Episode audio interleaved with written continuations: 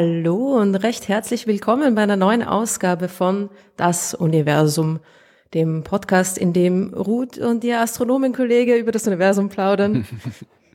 Hallo Florian. Hallo Astronominnen-Kollegin. du bist Astronomen Astronomenkollegin. So, Astronomenkollegin, ja. Astronominnenkollegin, wer Na, weiß. Ich bin dein Astronominnenkollege und du bist meine Astronomenkollegin. Ach so, du meinst, das Astronom bezieht sich auf einen selber und das Kollege auf den anderen? Ich glaube schon. Aber du bist ja auch ein Astronom und drum ein Astronomenkollege. Ich komme davon, ob, man, ob ich mehr Kollege von Astronomen oder von Astronominnen bin. Ist egal. Okay, also die Leute, die nicht wissen, wovon ihr reden, denken sich jetzt, was mit, was mit den beiden schon wieder los? Ja, nein, es, es tut mir leid, ich musste das ein bisschen aufgreifen. Ähm, du warst eh nicht sauer, oder? Äh, du hast das eh gut verstanden. Alle, ja, das ist, es geht um ein Interview, das du gegeben hast, für die sich kennen, für den Hessischen Rundfunk, glaube ich. Oder genau. was? Und die, da bist du zu deinem Podcast, zu unserem, dein, sag schon, deinem Podcast, zu unserem Zu meinem, sie haben mich zu meinem Podcast interviewt. Du wurdest zu unserem Podcast, zu das Universum interviewt dort. Und äh, der Podcast wurde dann von äh, der, äh, den Leuten, die dort gearbeitet haben beim Hessischen Rundfunk, als ja, äh, dein Podcast, den du mit einem Astronomenkollegen gemeinsam machst angekündigt. Vorgestellt, genau, ja, so ist es, ja. Es ist, das habe ich auch schon so oft erlebt, also, dass so arbeiten halt die Leute im Journalismus oft, dass sie halt nur wenn es nicht um, wenn es nicht mit dem zu tun hat, worum es geht, also in dem Fall ging es um dich und alles, was nicht mit dir zu tun hat, wird dann halt ignoriert, auch wenn es vielleicht relevant wäre. Bei den Science Buster sieht man das. Wir haben ja jetzt demnächst kommt die Folge Nummer 100 der Science ah. Buster Shows und ähm, da gibt's jetzt auch in Medien Zeug dazu. Also im Fernsehprogramm, im TV Media, im österreichischen Fernsehprogramm, ist ein, ein ganzzeitiger Artikel über Folge 100, wo sie Martin Puntigam interviewt haben dazu. Und äh, da ist auch ein tolles Foto. Da ist das Foto, wo alle, der Folge sind ja alle mit dabei, wo alle drauf sind. Und ist unterschrieben äh, mit hier, also die, die Sidesbusters mit Martin Puntigam. Dann steht noch äh, Gunkel, Helmut Jungwirth und der Hund, der Hund steht ja, auch namentlich Der dabei. Hund steht auch namentlich dabei, genau. Und da sind wir unter anderem mit Helmut Jungwirth und Gunkel. Und dann gibt es irgendwie prominente Gäste, unter anderem Gunkel. Also die haben halt die Namen genommen, von denen sie glauben, dass man die kennt. Also die Kabarettisten Martin Puntigam, den Kabarettisten Gunkel und halt, weiß ich, warum der Helmut da drin steht, aber das. Naja, weil er der Hausherr ist. Oder und weil er am schickesten angezogen ja. war von allen. Das muss ja. man schon noch dazu aber sagen. Medien sind schon oft, also ich habe das oft erlebt, wenn zum Beispiel in der, in der den steirischen Medien, in, den, in der kleinen Zeitung von der Steier Steiermark was berichtet wird. Zum Beispiel, äh, wenn Von denen hört man nicht so oft, von den steirischen Medien. Naja, nein, aber die kleine Zeitung ist schon, äh, hat schon eine Reichweite in der Steiermark, die mhm. Tageszeitung dort. Und äh, da gab es ja früher, haben ich, gab es ja viele Shows, die Helmut Jungwirth, Martin Puntigam und ich gemeinsam gespielt haben. Und das ist halt oft berichtet worden, weil sowohl der Martin Puntigam als auch der Helmut Jungwirth aus Graz kommen und ich halt nicht aus der Steiermark komme, sondern ein schnöder Niederösterreicher bin, ja, äh, ist halt mhm. da wirklich oft, gab's halt dann ja hier mit Sidesbusters, mit Martin Puntigam und Helmut Jungwirth und dann oft das Foto und Hartbeschnitt, wo ich typ. drauf war, ja. also, also ja, ja na, es geht ja auch irgendwie darum, das quasi äh, zu, zu fokussieren, ne? das, das Ding, worum es geht. Und das war halt auch auf der Frankfurter Buchmesse und da war halt irgendwie ich dort und nicht du und darum war halt irgendwie dann der Frankfurt-Bezug im, im hessischen Rundfunk wahrscheinlich auch wichtig. Ja, äh, und sie wollten das halt irgendwie ein bisschen einfach fokussieren, aber ja, ja, ich wollte nur sicherstellen, dass du nicht irgendwie, dass du dich nicht da vernachlässigt gefühlt hast. Es kommt drauf an, wenn es öfter, wenn es öfter vorkommt, dann weiß ich, ich überschaut. Lass das ja nicht öfter passieren. ja, nein, aber ah. es ist, es ist, selbst auch, in, auch wieder in der Folge 100, die dann irgendwie übernächste Woche ausgestrahlt wird, habe ich auch über den äh, anderen Podcast, über den Klimapodcast. Ich habe nicht mal über unsere Podcast geredet, ich habe nicht mal erwähnt da, ja. Ich habe über den Klimapodcast gesprochen und natürlich auch erwähnt, ich, ich mache den gemeinsam mit einer Meteorologin, mit Claudia Frick. Mit einer Meteorologenkollegin. Nein, mit einer Meteorologin, mit Claudia Frick und äh, ja, ja, im Schnitt ist auch nur mit einer Meteorologin übrig geblieben. Kann man mhm. nichts machen. Also man kann schon ja. was machen, aber es ist. ja, ja, ja. Naja. Also das ist, so, so sind sie die Medien, aber es ist, ist ja auch, ist ja auch äh, dann alles halb so wild. Äh, falls ihr euch wundert, äh, ob ich schon wieder äh, soundtechnisch irgendwie kompromittiert bin und am Klo sitze, nein, ich äh, bin nicht ganz auf der Höhe. Ich bin ein bisschen krank. Und sitzt am Klo. Darum höre ich mich seltsam an, ne? Ach so.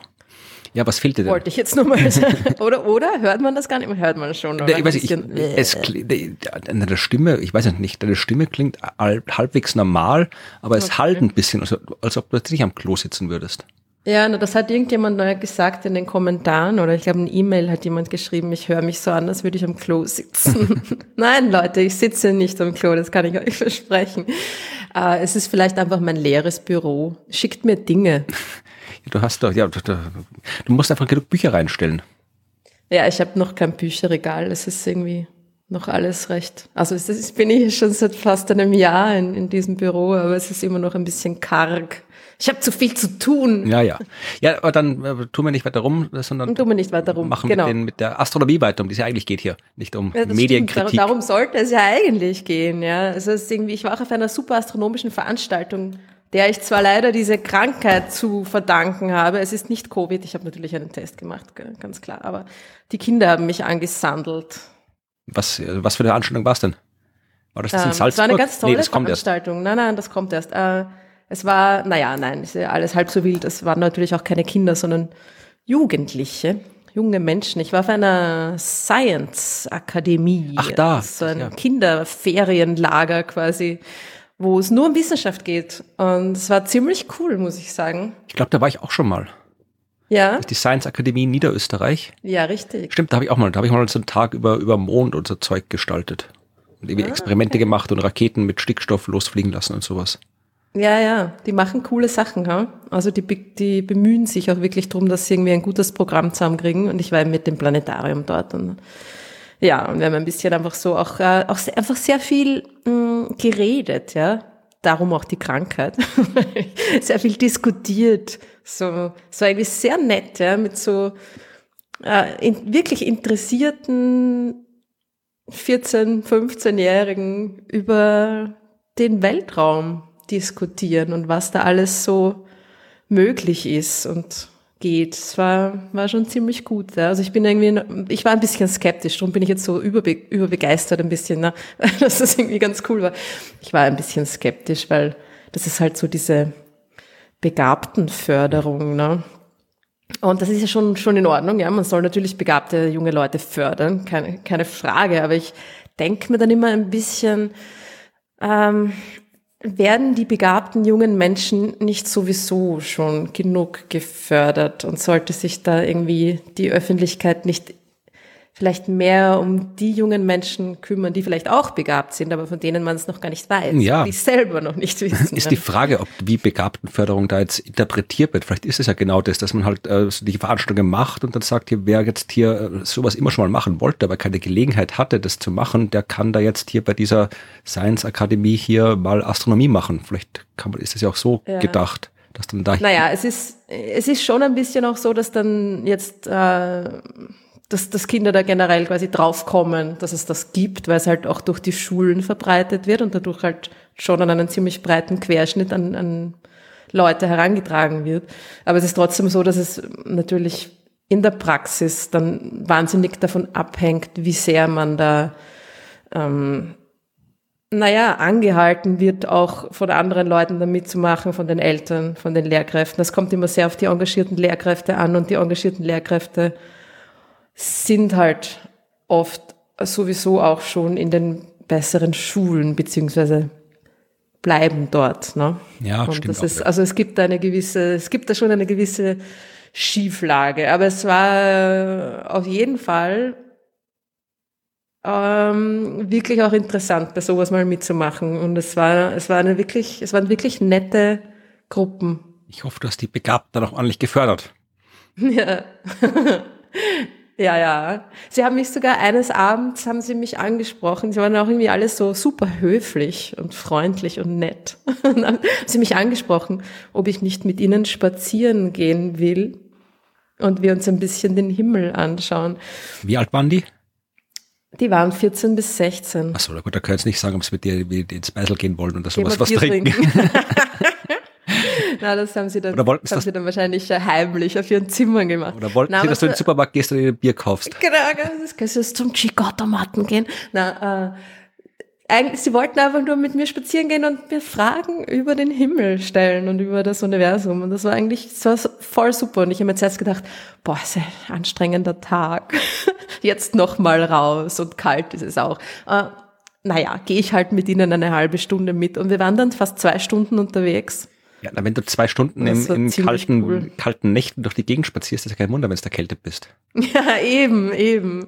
Ja, nein, aber es war, es war wirklich gut und ich finde irgendwie, sowas soll es äh, öfter geben im Sinne von mm, so Ferienlager, ja, also so quasi wie Pfadfinderlager, nur also auch mit Haus, nicht, nicht unbedingt mit Zelt. Aber nein, Zelt wäre auch in Ordnung. Aber das ist eben so diese, ähm, ja, die Wissenschaft so hinein in die, in die Ferien, Freizeitgestaltung der ich, Kids. Ja. Ich glaube, sowas gibt's auch schon. Ich kenne es auf jeden Fall in den USA aus die ganzen komischen Filmen, da gibt's ja immer das da Space Camp, wo sie alle ja. hingehen. Aber mhm. ich habe das schon ab und zu gesehen, dass es wirklich so, so Camps gibt und Veranstaltungen in Deutschland wüsste ich das, dass es sowas gibt. Österreich vermutlich auch, aber tatsächlich, ja, das, da habe ich mich noch nicht so beschäftigt, aber. Sehr begrenzt, ne? Also könnte man auf jeden Fall mehr machen. Ja, wer weiß, wer weiß, vielleicht, vielleicht ähm, begebe ich mich da ja auch so ein bisschen in die Richtung. Ich habe ja auch eine Wildnis-naturpädagogische Ausbildung Bildung gemacht. Insofern könnte man das ja einfach verbinden. Machst du toll in einer Fernsehsendung, so wie früher, da diese ganzen Fernsehsendungen mit, mit Bear Grylls und die alles überleben, Survival genau. in der Wildnis und du machst das mit, mit Astronomie. Ja, voll. Jetzt, wo ich Fernsehstar bin, ist alles möglich. Nein, äh, okay, nein, reden wir, reden wir wieder über realistischere Dinge. Ja, gibt es ähm, Astronomie, die wir, über die wir Bescheid wissen müssen? Natürlich gibt's Astronomie, über die wir Bescheid wissen müssen. Ich habe mir schon jetzt irgendwie von dir erwartet, dass du noch auf das Astronautinnen-Update zu sprechen Ach so, kommst. Ja, das gibt ja eh nichts. Das, jetzt, jetzt frage ich einmal nicht, weil du jedes Mal sagst, es gibt nichts zu sagen. Ja, dann. Genau. So ist es. Ich habe es mir nur da in meiner Liste aufgeschrieben ja. als, als, als Programmpunkt. Ja. Äh, und ich habe mir eh gedacht, na, vielleicht fragt der Florian eh nicht. Und ja. dann muss ich eh nichts sagen. Aber jetzt habe ich so lange drüber nachgedacht, dass ich dann natürlich, obwohl du nicht fragst, selber drauf zu sprechen komme. Äh, Leute, es tut mir leid, es ist nichts passiert. Es sollte aber bald, weil November war angekündigt. Also. Na gut, der hat es angefangen, das stimmt. Jetzt dann bald, ja. Es ist was anderes Interessantes aber passiert im Weltraum ja. auf der ISS. Hast du gewusst, dass eine Filmcrew auf der ISS war, um einen Spielfilm zu drehen? Ich habe das tatsächlich äh, auch gelesen in der Zeitung und war überrascht. Das habe ich nicht gewusst. Ja. Das hat auch mit diesem, mit diesem ähm, ja, Dreh, erneuten Drehmanöver, Unfall, naja, Unfall, Versehen, Malheur zu tun. Es wurde die ISS ja, das war vor zwei Wochen oder so, wieder mal ein bisschen ähm, in, in ihrer Bahn äh, gedreht durch eine durch eine durch einen schiefgelaufenen Triebwerkstest. Und ähm, genau, ich wollte mir anschauen, was da passiert ist. Und dann habe ich gesehen, dass das die Soyuz-Kapsel war, mit der dann diese Spielfilm-Crew wieder zurück zur Erde geflogen ist. Und ich so, was? Spielfilm-Crew? ja. ähm, ja, aber ja. was geht es? Das war, also von wo kamen die und was haben die gemacht und wo sind sie hingeflogen? Das war eine, das war eine russische Crew aus einer Schauspielerin und einem Regisseur und einem Kosmonaut, der ist auch mitgeflogen. Zu dritt sind sie auf die ISS hinaufgeflogen und waren dort für fast zwei Wochen. wer, wer macht sowas? Um einen Spielfilm ja, zu drehen. Wer zahlt denn sowas? Wer bezahlt denn sowas? Naja, dem, äh, Roskosmos vielleicht. es ging darum natürlich auch ein bisschen um den, ähm, naja, den, äh, das Space Race. Äh. Ja, wie, wie der Rosamunde Pilcher Film wird es nicht drehen da oben. Es hat ja die NASA auch äh, Pläne angekündigt, dass sie eine, eine neue Folge von Mission Impossible mit Tom Cruise auf der ISS drehen wollen. Und dann war irgendwie so ein bisschen, na, wir, wir haben das zuerst geschafft, wir machen das schneller und äh, ist jetzt natürlich ein bisschen bösartig formuliert, aber ja, aber, aber ja. Das, ist es jetzt sind das so PR-Filme von Roskosmos und von der NASA oder sind das Filmfirmen, äh, die da einfach sagen, wir fliegen da hin und kaufen uns eine, eine Soyuz-Kapsel zum Hinfliegen oder? Ich glaube, es, wie genau die finanziellen ähm, Hintergründe davon waren, weiß ich natürlich nicht, aber ich glaube, es es war, es war, ein, es ist ein, es soll ein Spielfilm werden. Ja, es geht um eine Ärztin, die ähm, einem Kosmonauten irgendwie das Leben rettet auf der Raumstation und der Kosmonaut ist auch tatsächlich eben von dem echten Kosmonauten gespielt worden und äh, eben darum ist nur die eine Schauspielerin, die die Ärztin verkörpert in dem Spielfilm und der Regisseur hinaufgeflogen, äh, um ein paar Szenen quasi da in echter Schwerelosigkeit und so weiter zu drehen.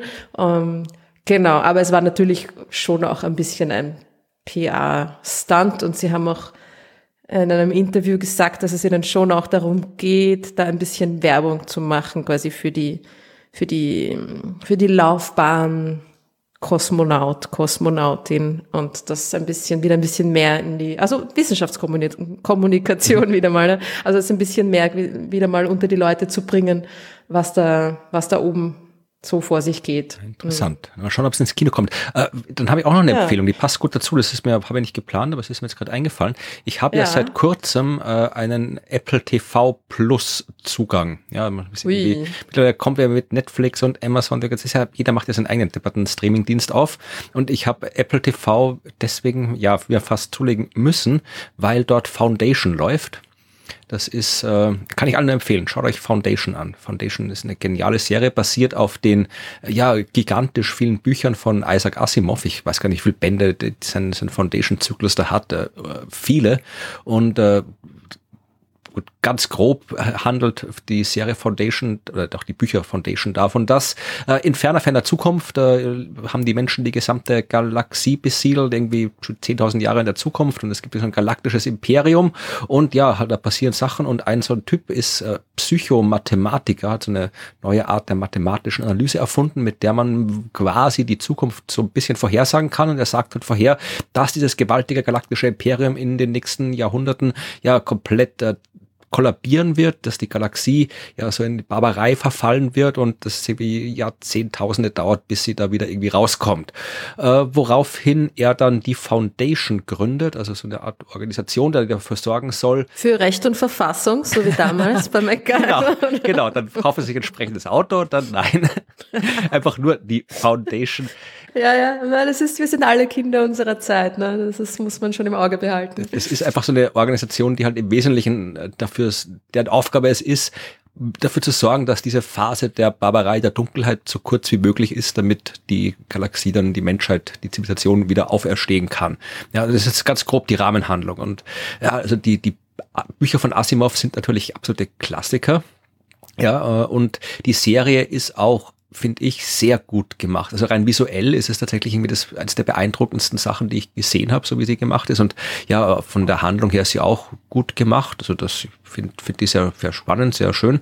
Und was ich auch schön finde, ist, die ist, glaube ich, auf acht Staffeln ausgelegt. Und der Regisseur hat auch gesagt, er hat die Handlung im Wesentlichen schon fertig, die Rahmenhandlung für die acht Staffeln. Das heißt, da ist auch sozusagen diese, diese die Handlung geht ja auch über Jahrzehntausende in dem Buch, also das muss man erstmal irgendwie verfilmt kriegen. Also das dürfte anscheinend so angelegt haben. Also es ist eine sehr beeindruckende Serie, aber um die geht's ja nicht gar nicht. Ja? Ähm, es gibt was ganz anderes. Also das war der Grund, warum ich Apple, Apple TV äh, jetzt habe. Und dann haben wir da äh, letztens zufällig etwas gefunden, was auch auf Apple TV läuft. Und das ist auch eine Serie, die gemeinsam äh, mit der NASA produziert wird, um so ja äh, bisschen äh, ja Mathematik, äh, MINT, STEM, also Wissenschaft, Technologie, Mathematik, Ingenieurswesen so an junge Menschen zu vermitteln. Und zwar heißt das Snoopy in Space. Mhm. Und Snoopy ist der komische Hund von den Peanuts. Und mhm. äh, in dieser Serie, das sind so zwölf Folgen, ah, weiß ich nicht, zehn Minuten oder sowas, wo es darum geht, dass Snoopy Astronaut werden will.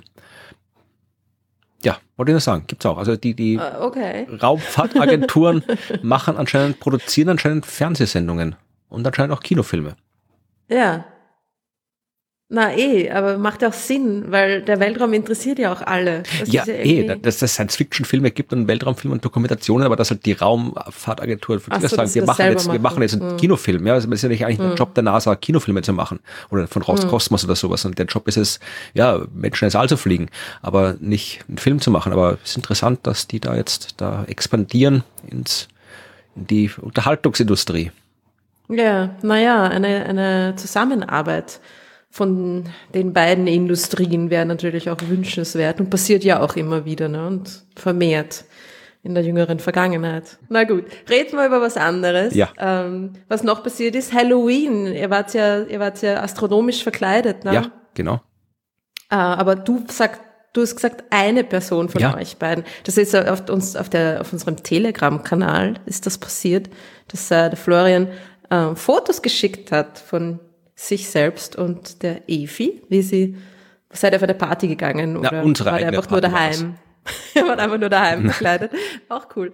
Äh, genau, und du hast gesagt, einer von uns beiden oder eine von uns beiden ist da in astronomischem Kontext Ja. verkleidet, aber du warst doch auch irgendwie astronomisch, Ja, oder? ich habe ein äh, 0815 Pharao-Kostüm bestellt. Also es hieß Pharao. Verstehe. Also man kann, könnte jetzt vermutlich irgendwie interpretieren, dass ich jetzt, keine Ahnung, irgendwie äh, ägyptischer Astronom bin oder sonst irgendwas, aber eigentlich war ich ein Pharao, weil das war nicht. Und, und Efi war äh, Beetlejuice aus dem entsprechenden Film und das ist ja Beta Kreuze, also astronomisch. Aber ich habe mir gedacht, es ist irgendwie lustig, weil natürlich Halloween schon wichtig und du hast ja dann auch in deinem Blog schon geschrieben, den, den astronomischen Kontext. Also ich bin jetzt nicht so der Halloween-Typ, aber ich finde es irgendwie schon so, diese, na, diese Rituale, die das Jahr so markieren, finde ich schon auch irgendwie von Bedeutung. Und darum habe ich mir ein bisschen ein Halloween-Thema ausgesucht für unsere Hauptstory. Ja, da bin ich gespannt. Und ich habe eine ziemliche, naja, Halloween-Thema. Ich habe ein, ein, eigentlich hat, die, hat mich die Schlagzeile ein bisschen aufhorchen lassen. Gruselige Schlagzeilen. What's killing the galaxies next door? Ja, was äh, äh, etwas bringt Galaxien in der Nachbarschaft um. Irgendwas, Irgendjemand bringt da draußen unsere Galaxien um. Okay. Und ähm, Wissenschaftler haben anscheinend sogar einen, einen, einen Galaxy Graveyard, einen galaktischen Friedhof äh, entdeckt. Und ich weiß nicht, ob der jetzt irgendwie haunted ist und ob es dort spukt, aber Vielleicht eine Galaxie eingraben und dann kommt sie als Zombie-Galaxie zurück. ja, genau. Du, die brauchst gar nicht eingraben. Wir, wir reden heute darüber, was man mit Galaxien machen muss, um sie umzubringen und wer dann dafür verantwortlich sein könnte. Es steckt nämlich hinter diesen ähm, wieder mal ganz tollen Beispielen für erfolgreiche Wissenschaftskommunikation Na, ich- tatsächlich ein sehr interessantes Projekt. Okay. Ähm, hast du davon gehört? Nein. Es ist das Vertigo-Projekt. Vertigo. Also- Nein. Nein, es ist nicht jetzt Vertigo wie die Höhenangst, sondern Vertigo mit C. Fällt wahrscheinlich auch wieder in den, in den Bereich lustige Akronyme. Nein, habe noch nie gehört davon. Es ist das äh, Virgo Environment Traced in Carbon Monoxide Projekt. Virgo Environment, also es geht um die, du erklärst du, das ist ja deine Geschichte, aber es geht, wird der Virgo, um, Virgo äh, Galaxienhaufen vorkommen und irgendwelche Radioastronomie? Ja, genau. Es geht um, also es ist irgendwie, ich glaube, es ist, das war jetzt ein bisschen äh, in den Medien, diese Schlagzeile. Ich glaube, es ist irgendwie eher so in den englischsprachigen Medien herumgegeistert und nicht so sehr in den, in den deutschsprachigen. Aber wie auch immer, ne, ist, der Grund, dass das jetzt draußen war, war wahrscheinlich tatsächlich Halloween, dass dieser Press Release aufgenommen wurde. Im Endeffekt ist jetzt gerade das, das erste Paper rausgekommen, das diesen diesen wunderbaren, tollen Survey da irgendwie ähm, charakterisiert und die ganzen Daten veröffentlicht. auch ein tolles Projekt, weil sie als erstes, bevor sie selber sich der Wissenschaft quasi widmen, als, als erstes Paper einfach ähm, ihre Daten veröffentlichen, ja, so there you are. Es ist alles da draußen. Es ist, äh, steht der, der wissenschaftlichen Community jetzt zur Verfügung und wir können uns das alles genauer anschauen. Worum geht's? Ja, bitte. Es geht, wie du gesagt hast, um den Virgo-Galaxienhaufen. Mhm. Und äh, es geht darum, was dort den armen Galaxien zustößt. Klären wir jetzt erstmal den Virgo Galaxienhaufen, weil zu dem gehören wir ja auch, oder?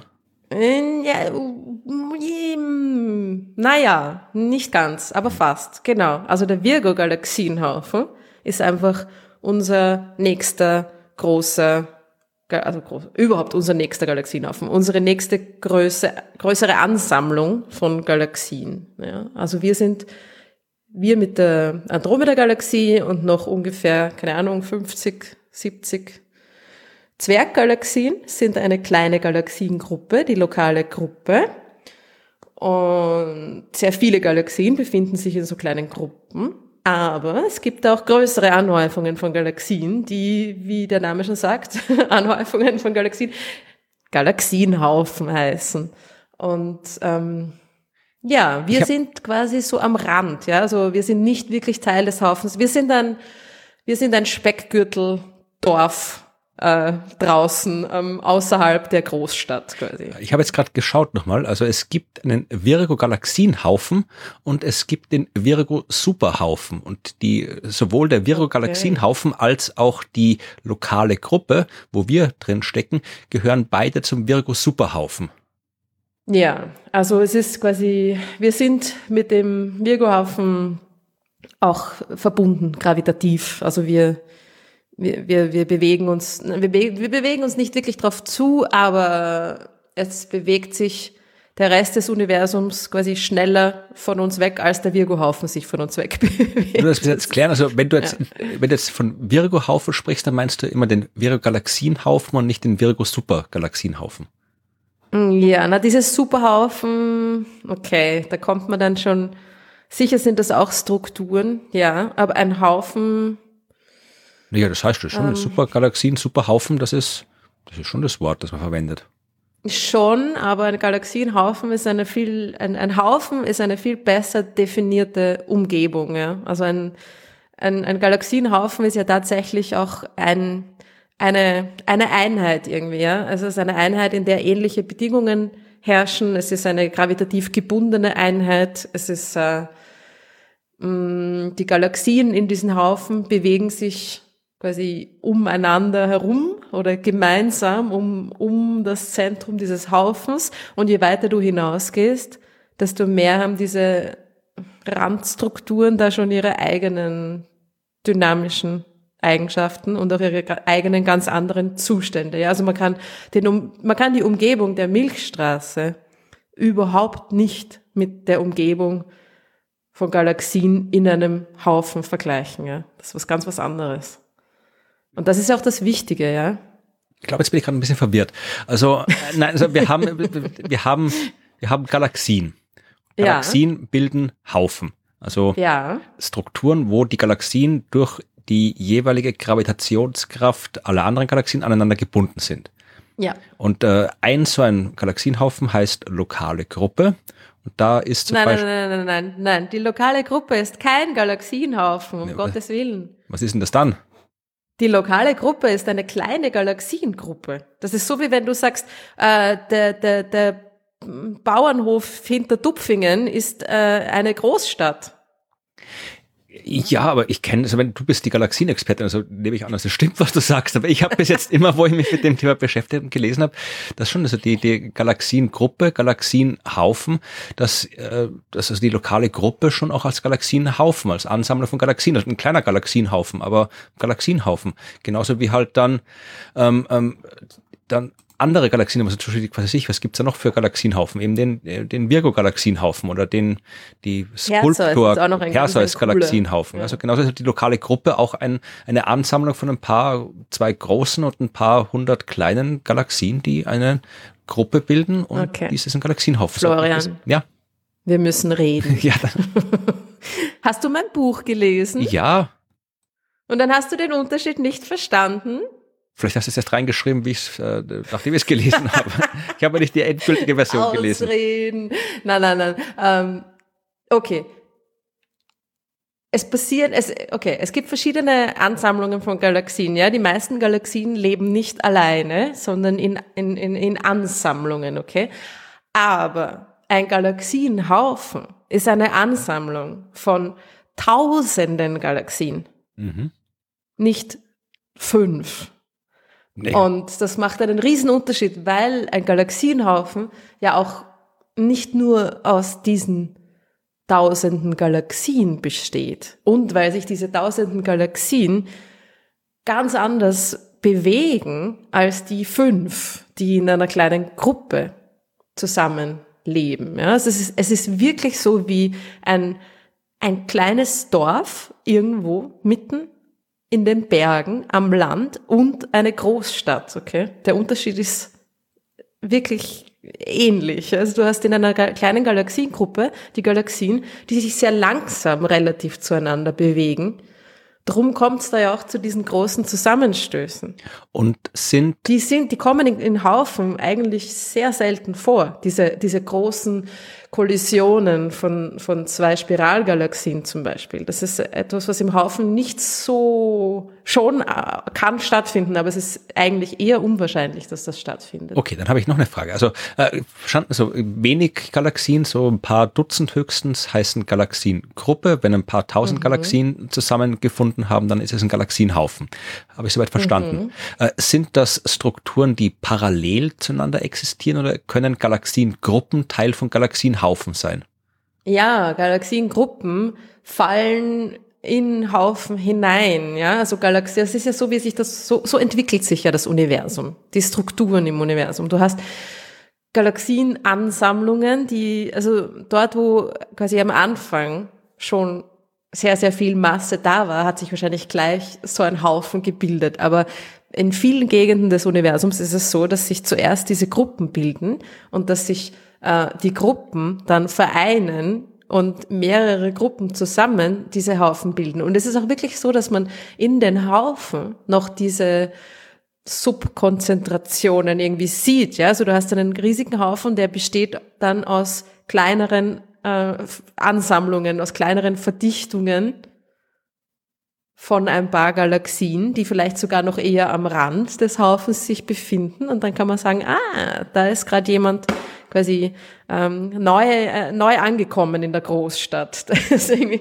das irgendwie ein, paar, ein paar Familien haben sich gemeinsam auf den Weg gemacht. Äh, oder das Dorf eigentlich hat sich das ganze Dorf dann quasi auf den Weg gemacht in die Stadt. Und das passiert auch, ja. Okay, also wenn ich das jetzt richtig verstanden habe, also es gibt äh, wir sind Teil einer Galaxiengruppe, Teil der mhm. lokalen Gruppe. Einer kleinen, ja. sogar, eh, also ziemlich. Ja, jetzt mach uns nicht so runter, das haben wir mal erklärt. Also, also. Ist ja nichts Schlechtes. Manche Leute leben lieber am Land. Ja, ja, du bist ja. Ach so, Großstadt-Fanatikerin. Aber ähm, also die lokal, die Milchstraße gehört zur lokalen Gruppe und das ist eine kleine Galaxiengruppe.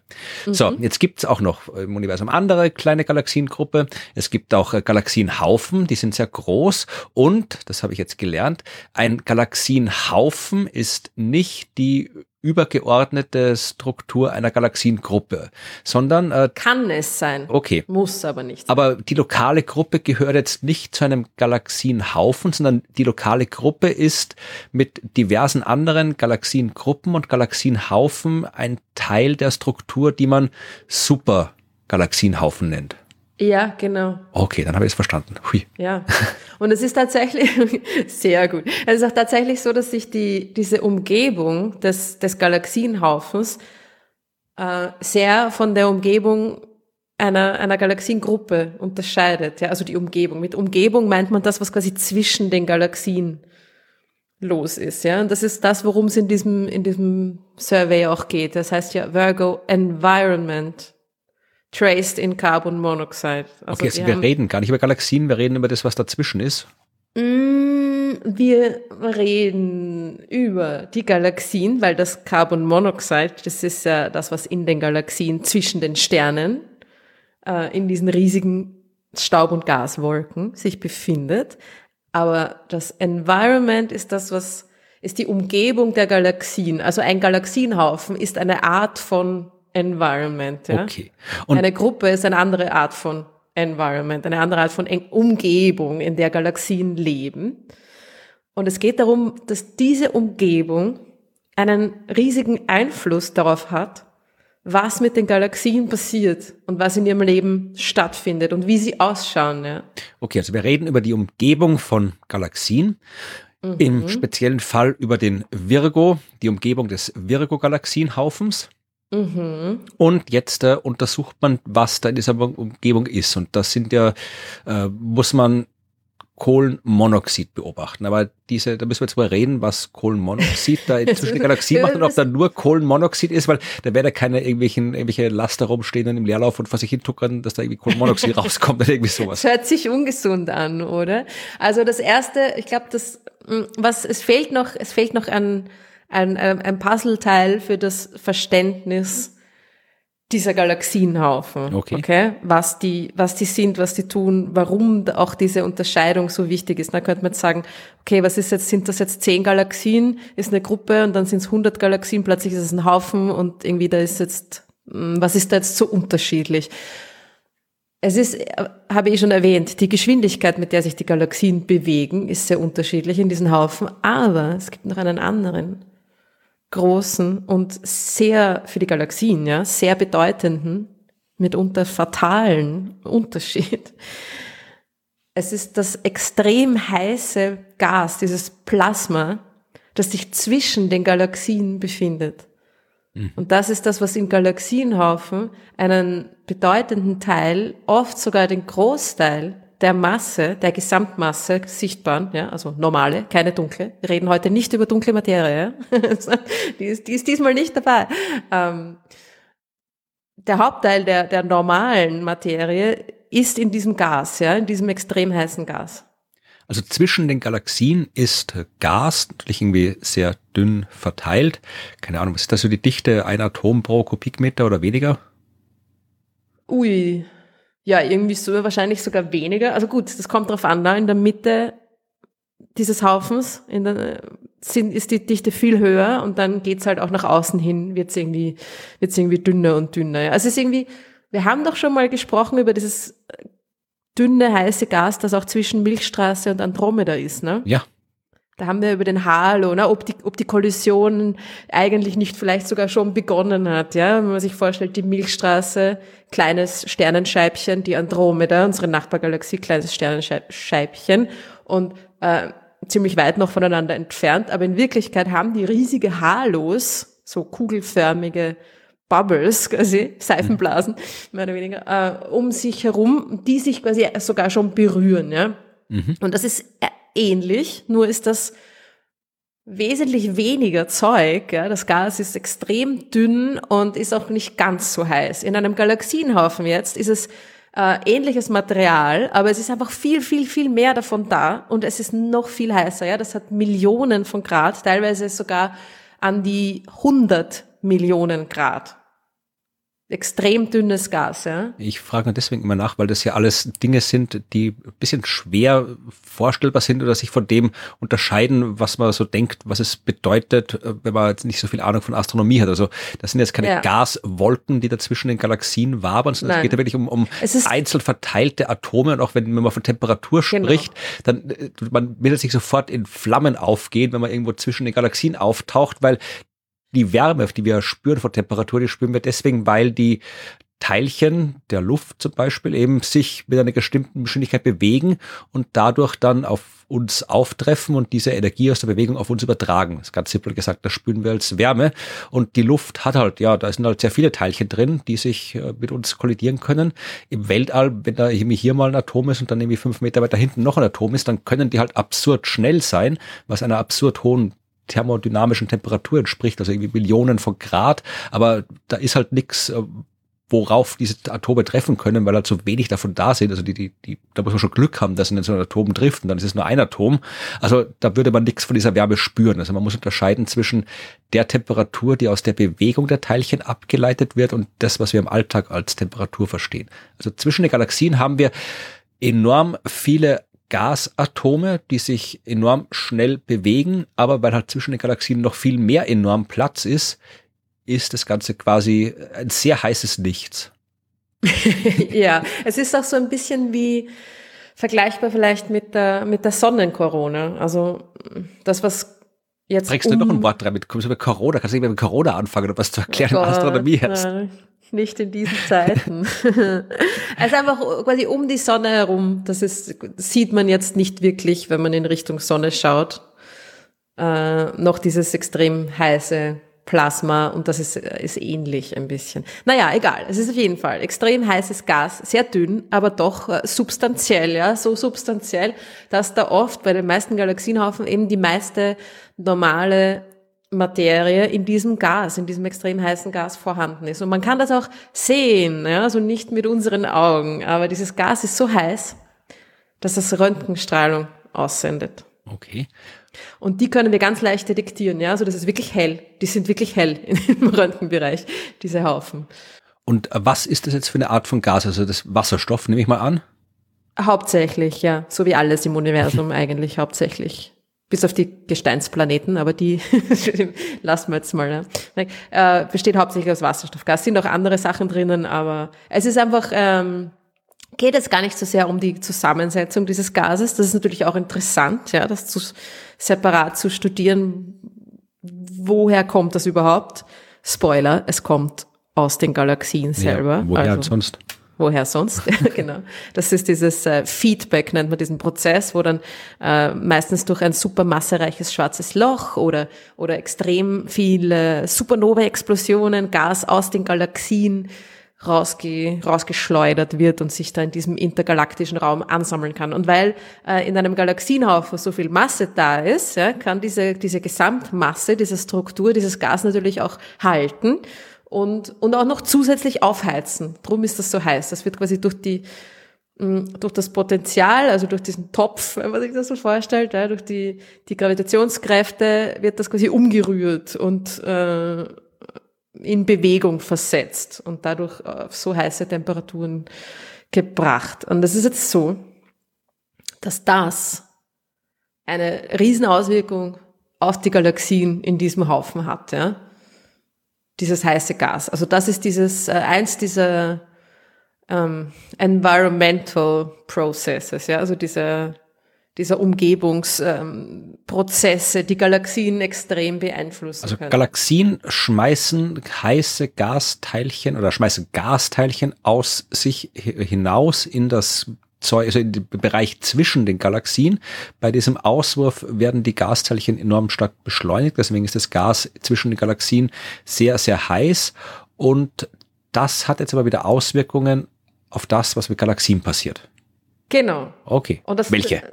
Und darum geht's auch eigentlich in diesem, in dem Vertigo. Projekt. Welche? Wir kennen diese Prozesse eigentlich schon halbwegs gut. Also wir wissen, dass sie stattfinden. Wir kennen den Einfluss von Galaxienhaufen auf ihre Galaxienpopulation. Ja, wir können das ja sehen. Mhm. Man schaut sich so einen Haufen an und man sieht das eigentlich fast auf den ersten Blick. Also wenn man einen, wenn man einen Galaxienhaufen googelt und dann kommen sofort ein paar Bilder, diese Galaxien schauen nicht aus wie die Whirlpool-Galaxie, ja, oder wie die, wie die Milchstraße von außen. Die sind nicht, in, die haben keine schönen äh, symmetrischen Spiralarme und ähm, Staubwolken und so weiter, sondern das sind so orangene, riesige Blobs irgendwie, ja. Und die, die meisten Galaxien in Galaxienhaufen sind eben nicht scheibenförmig, beziehungsweise sind elliptische Galaxien man nennt die so, ne? diese andere große Art von Galaxien. Und ähm, man sieht sogar, was passiert, wenn eine unbedarfte Spiralgalaxie in so einen riesigen Haufen hineinfällt. Ja? Also man sieht da diese, diese Scheibengalaxien, die noch neue, junge, bläuliche Sterne enthalten, wie sie am Rand des Haufens da mehr oder weniger hineinkommen und dann ziemlich arg behandelt werden. Ja? Also das ist echt nicht freundlich. Es gibt da verschiedene Prozesse, die da stattfinden. Äh, einer davon, einer der bekanntesten ist äh, dieses Rum Pressure Stripping. Okay. Das ist äh, ziemlich arg. Man muss sich vorstellen, das ist irgendwie ein bisschen so, wie wenn man aus einem klimatisierten Raum oder Gebäude irgendwo in einem sehr heißen Land nach draußen tritt, die Türen öffnet und es einem plötzlich die heiße Luft quasi entgegenschlägt. Ja.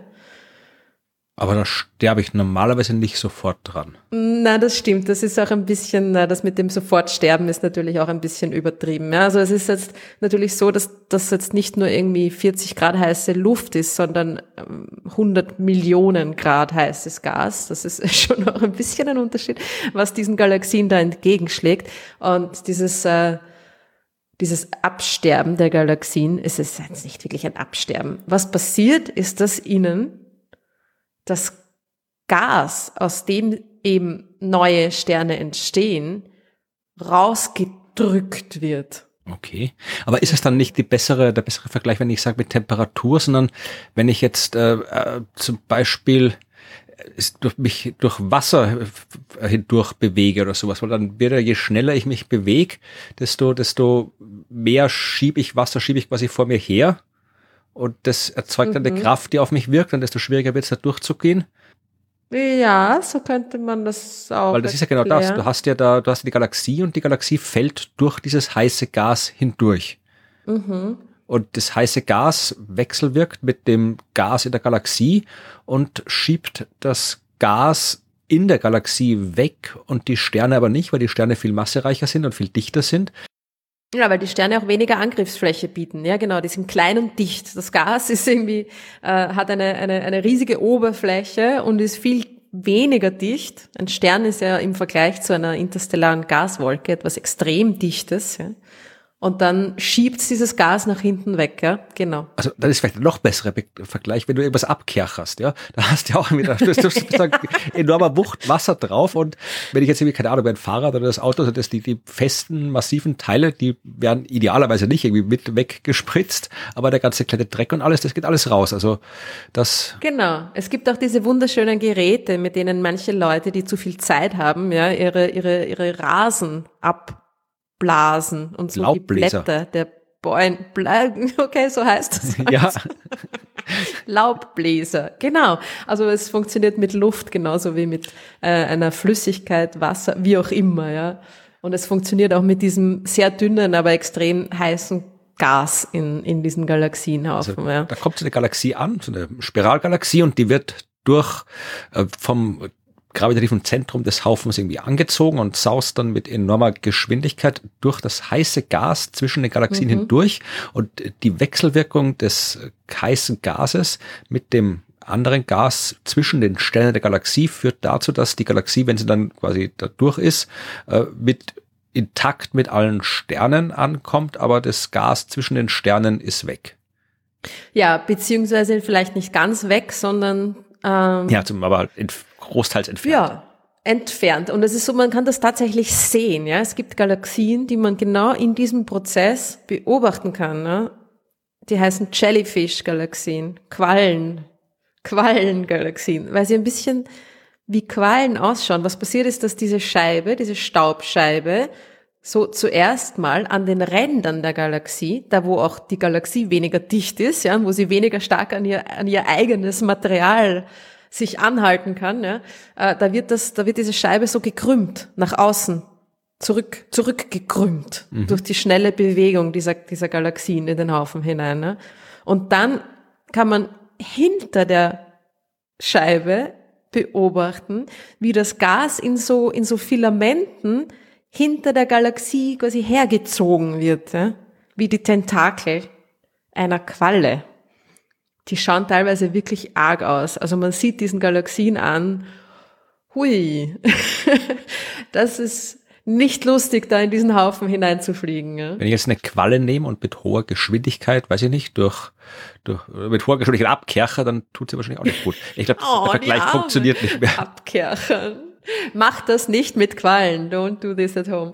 Äh, genau. Und das ist eigentlich, also das ist das, der, der offensichtlichste Prozess, dieses Run Pressure Stripping, weil man das eben auch so gut sehen kann. Und das ist jetzt, wenn die Galaxie quasi genau äh, radial, also ähm, genau aufs, aufs Zentrum zu in den Haufen hineinfällt mit einer hohen Geschwindigkeit und natürlich auch mit ihrem, mit ihrem Gesicht voran, ja. Also nicht mit ihrer, mit der Kante ihrer Scheibe, sondern so richtig face on, ja, da hineinfällt, dann ist das am, am effizientesten, dieser Prozess, ja.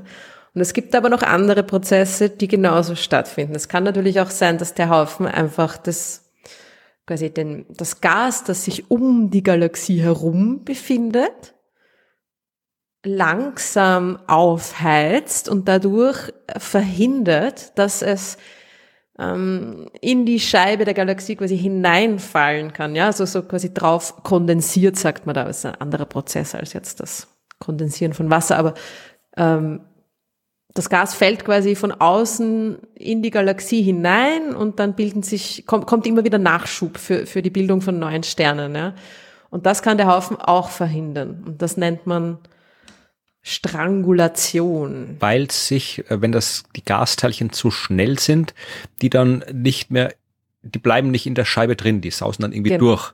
Also weil halt irgendwie, ja, je schneller, je höher die Temperatur, je schneller die Teilchen, desto schwerer bekomme ich sie irgendwie zu fassen. Tatsächlich, also Strangulation, äh, irgendwie Erdrosselung, also es ist wirklich so, dass die, mm, es können sich ja nur, es kann sich nur aus äh, ka extrem kalten, dichten Gas neue Sterne bilden. Und dieses kalte, dichte Gas fällt in Galaxien, wo nichts drumherum ist, einfach so mehr oder weniger von außen um die Galaxien herum, da, da sitzt es noch, ja, fällt das dann langsam immer kontinuierlich äh, auf diese, auf die Scheibe ein und ähm, bleibt dort auch irgendwie sitzen und äh, es bilden sich neue Sterne, ja. Und in dieser, mit, bei dieser Strangulation wird dieses Gas eben langsam aufgeheizt und es ist so, dass sich dann innerhalb der Galaxie jetzt nicht das Gas aus der Galaxie quasi rausdrücken lässt oder rausgedrückt wird, das ist nicht mal, das ist gar nicht notwendig, ja, sondern die Galaxie verbraucht langsam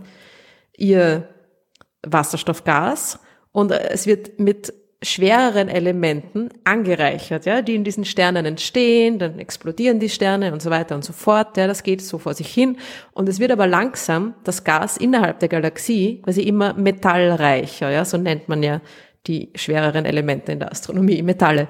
Und es ist ein bisschen wirklich wie, wenn man sich in einem Raum einsperrt, ja, und da einfach keine frische Luft, kein Sauerstoff dazukommt. Und durch das Ausatmen wird immer mehr CO2 angereichert in diesem Raum. Daher kommt quasi der, auch der Name dieser, der, der Erdrosselung, des Erstickens. Ja, diese Galaxie erstickt quasi an ihrem eigenen Metalloutput, weil kein frisches Wasserstoffgas von außen nachgeliefert wird. Aber dort, wo dieser molekulare Wasserstoff ist, befindet sich auch dieser, diese, das ist CO-Molekül, dieser Kohlen, Kohlenmonoxid. Das Warum? ist das zweithäufigste Element. Molekül, Entschuldigung, das zweithäufigste Molekül. Naja, weil es halt ganz einfach ist, aus C und O ähm, bildet sich halt irgendwie auch recht einfach. Ja, das häufigste ist natürlich H2, also Wasserstoff, ein Wasserstoff plus ein anderer Wasserstoff. Die mögen sich sehr gern. Das bildet sich sehr leicht, wenn es nur kalt und dicht genug ist. Ja? Und es bildet sich eben auch CO. Aber ich das ist das. Es ist anscheinend eine Verbindung. Es gibt eine Verbindung zwischen der Häufigkeit von CO und H2. Also das ist das Verhältnis zwischen molekularem Wasserstoff und Kohlenmonoxid. Das ist irgendwie jetzt nicht, nicht wirklich konstant, aber nah an konstant. Ja? Also das ist irgendwie sehr in allen Molekülwolken sehr ähnlich. Ja? Und genau darum geht's ja auch in diesem, bei diesen Beobachtungen, Vertigo, CO, das steckt ja da sogar schon drinnen. Sie haben dieses CO-Molekül in den Galaxien des Virgo-Galaxienhaufens ganz genau beobachtet, ja, weil sich das, weil es so häufig ist und weil sich es auch sehr leicht beobachten lässt, praktischerweise. Okay, also in dem Projekt geht es darum, dass man den, das CO, das Kohlenmonoxid messen möchte, beobachten möchte, um rauszufinden, wo Sterne entstehen, in diesen Galaxienhaufen oder in den Galaxien des Galaxienhaufens und dadurch kann man was charakterisieren? Die äh, Umgebung der Galaxien. Die, na, na, die Molekülwolken in den Galaxien. Also wir kennen die, die Umgebung der Galaxien in diesem Galaxienhaufen schon sehr gut, ja, durch diese, die Röntgenbeobachtungen des heißen Gases. Wir können das heiße Gas, das intergalaktische Gas, das Intercluster, Intercluster Medium, äh, können wir sehr gut schon charakterisieren. Und es geht jetzt irgendwie darum, genau herauszufinden, also wir kennen auch diese Prozesse, ja, wir kennen dieses Run Pressure Stripping, diese Strangulation, dann gibt es noch, gibt's noch eine Reihe an anderen Prozessen, die da stattfinden.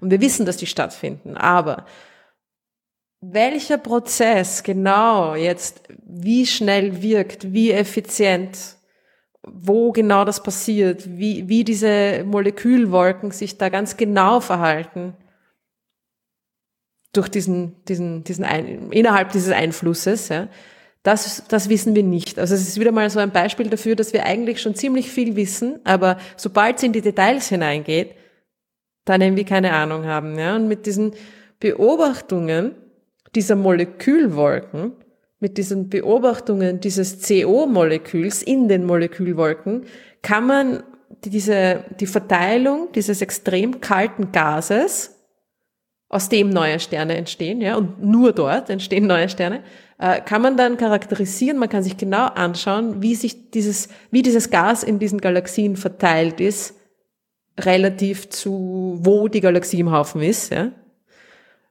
Und das ist auch das Ding, man kennt ja den Virgo-Galaxienhaufen eigentlich schon extrem gut. Das ist unser nächster, unsere nächste Großstadt, ja, der nächste Galaxienhaufen.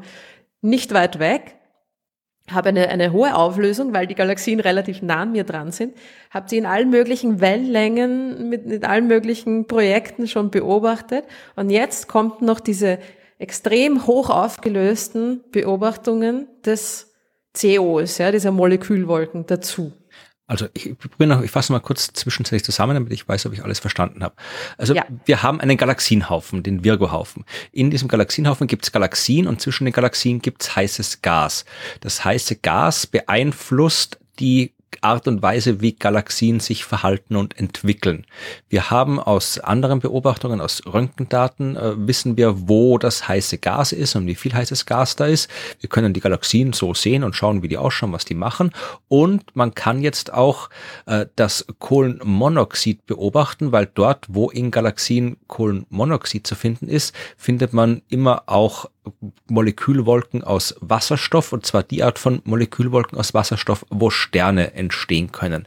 Das heißt, man macht jetzt in diesem Vertico-Projekt eine Kartierung der Sternentstehungsgebiete in den Galaxien und schaut, ob es da irgendwelche Verbindungen gibt zwischen der Umgebung, also zwischen dem heißen Gas, also ob die Interaktion der Galaxien mit dem heißen Gas zwischen den Galaxien einen Einfluss auf die Entstehung von Sternen in Galaxien hat und äh, wenn ja, wie der genau ausschaut. Mhm, so ist es. Also dass dieses heiße Gas einen Einfluss auf die Galaxien und auf ihre Sternentstehung hat, das wissen wir schon. Aber wir wollen natürlich auch wissen, wie genau, wo genau, wie, wie passiert das. Man kann mit diesen Beobachtungen, die hat übrigens Alma gemacht, natürlich. Also alle, das sind mh, mm, ganz kurze Radiowellen im, im Millimeterbereich, Submillimeter, Millimeterbereich, ja, die man da beobachtet, die dieses CO-Molekül aussendet. Das ist ganz lustig, auch der Mechanismus, das ist ein Rotationsübergang. Ja? Also dieses CO-Molekül dreht sich und dann dreht sich plötzlich ein bisschen weniger schnell und bei diesem Übergang von Rotationsgeschwindigkeit, sagen wir jetzt mal, wird ein bisschen Energie frei. Und diese Energie entspricht dieser, dieser kurzen Radiostrahlung, die dann ALMA, das wunderbare, tolle, neue, relativ neue Instrument in der chilenischen Wüste auf über 5000 Meter Höhe auffangt und uns quasi da ein Bild, ein Bild macht, ja, das wir dann auch analysieren können. Okay, aber das ist jetzt quasi nur das Vorhaben, aber Daten, also Ergebnisse ja, haben Sie nein, nicht. die Daten sind schon, sind jetzt gerade quasi eingelangt, okay. ja. Also das ist ganz frisch neue Daten, die sind jetzt gerade veröffentlicht worden, die erste, erste Release und man kann sich die, die Daten jetzt ähm, runterladen und anschauen. Das haben eine echt eine coole Auflösung. Es gibt auch ein cooles Bild. Also wenn man dann, werden wir dann irgendwie verlinken, ist auch in, in dem Press Release drinnen, dieses Bild ähm, und auch im Paper, das erste, der erste Figure ist dieses große Bild vom Galaxienhaufen und ich finde es irgendwie ganz nett, weil das ist ein Bild, in dem nichts Sichtbares drinnen ist, ja, eigentlich. Also man äh, ist ein Bild mit so einem, ja, bläulichen Hintergrund, mhm. der das Röntgen, die Röntgenemissionen darstellt, also das heiße Gas, ja. Und dann haben sie die Galaxien, also wirklich nur die, die Intensität dieses äh, Kohlenmonoxidmoleküls, die Verteilung, ja, wie viel davon wo ist, ja, haben sie da drüber, drüber dargestellt. Also man sieht jetzt die Galaxien, aber nicht so, wie sie für unsere Augen aussehen würden, sondern wirklich, wie sie eben im, in diesem äh, Submillimeterbereich ausschauen. Und da sieht man, und sie haben sie ein bisschen vergrößert, damit es besser ausschaut. Ja. Also die Galaxien sind ich glaube, es ist ein Faktor 20 oder so, ja, haben sie die einzelnen Galaxien vergrößert, um einfach quasi diesen Zusammenhang zwischen dem heißen Gas, das man da sieht, ja, und diesen, diesen ganz dichten Molekülwolken da ein bisschen zu veranschaulichen. Das ist ein, ist ein sehr, sehr cooles Bild. Das schaut ziemlich ja. fetzig aus. Das stimmt. Es tut, ich habe es gerade angeschaut, es schaut sehr fetzig aus. Und jetzt mal kurz auf die, die äh, Halloween-Schlagzeilen zurückzukommen. Also eine Galaxie ist dann tot, wenn die Sternentstehung aufhört. Genau.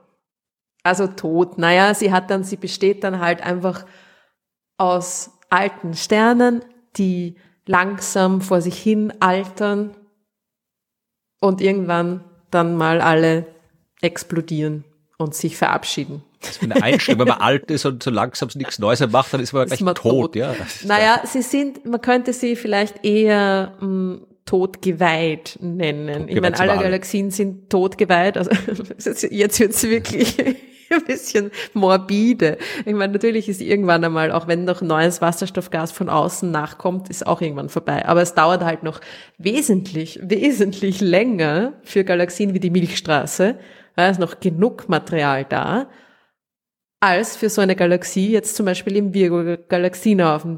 Ähm, da sind die meisten Galaxien schon tot geweiht im Sinne, dass sie schon keine neuen Sterne mehr ähm, haben oder, oder herstellen können. Ja? Also da gibt's nix, gibt's kein, kein neues äh, zukünftiges Licht mehr, sondern nur mehr das Licht der alten Sterne, das langsam quasi ähm, vor sich hin altert. So wie die Grablichter am Friedhof oh. nach Halloween. ja, naja, auf jeden Fall ist es eine, ein ziemlich cooler Datensatz. Ja? Also das ist schon, sie haben eine, äh, 50, 51 Galaxien in diesem Haufen mit einer extrem hohen Auflösung dieser, dieser Molekülwolken, da irgendwie ähm, ge, ge, gemappt und man kann jetzt sich wirklich genau anschauen, was da los ist und wie die Effizienz dieser, der Sternentstehung da in Abhängigkeit von, von, von der Umgebung der Galaxien ähm, nachlässt oder was genau für Prozesse da passieren, ja, innerhalb der Galaxien. Auf einer wirklich sehr genauen äh, Ebene. Und das ist schon ziemlich cool. Das heißt, wir schauen jetzt live den Galaxien beim Sterben zu. Beim Sterben zu. Sehr schön. Ja. Hätten wir das auch gesprochen. Schöne Geschichte für die dunklen Herbsttage. Passt zum November, oder? Es wird immer dunkler und äh, langsam. Nein, es ist natürlich, ist alles nicht so wild. Ja? Habt keine Angst. Gibt's Fragen dazu? Hast du Fragen zu Galaxien es gibt rausgesucht? Fragen. Hm, ein bisschen, ja. Also ich habe hm, ich hatte äh, gestern schon ein bisschen Kopfschmerzen ob meiner tollen Verkühlung und war dann ein bisschen, also ich habe jetzt nicht so super die E-Mails durchforstet nach passenden Fragen, ja, aber ja. habe eine gefunden, ich habe eine Frage gefunden, die jetzt nicht direkt mit dem Thema was zu tun hat, aber wo es auch um einen Stern in einer Galaxie geht, die sich in diesem Virgo-Galaxienhaufen befindet. Aha, okay. Haben wir Publikum, das die Sterne in Virgo-Galaxienhaufen beim Namen kennt? Na, fast. Also mm, es geht um einen Artikel, es geht um die Frage von David. Okay. David hat uns ein E-Mail geschickt an fragen@dasuniversum.at, was Gut. ihr natürlich auch tun könnt. Und äh, David ist über einen interessanten Artikel gestoßen, den vielleicht äh, der eine oder die andere von euch auch gelesen oder gesehen hat. Und zwar wurde der Rosetta Stein der Supernova-Explosionen entdeckt. Okay. Ah, Rosetta Stein, das ist dann auch, kommt dann auch immer gleich so, was die, so zum Thema Analogien, ja, kommt dann auch immer sehr schnell.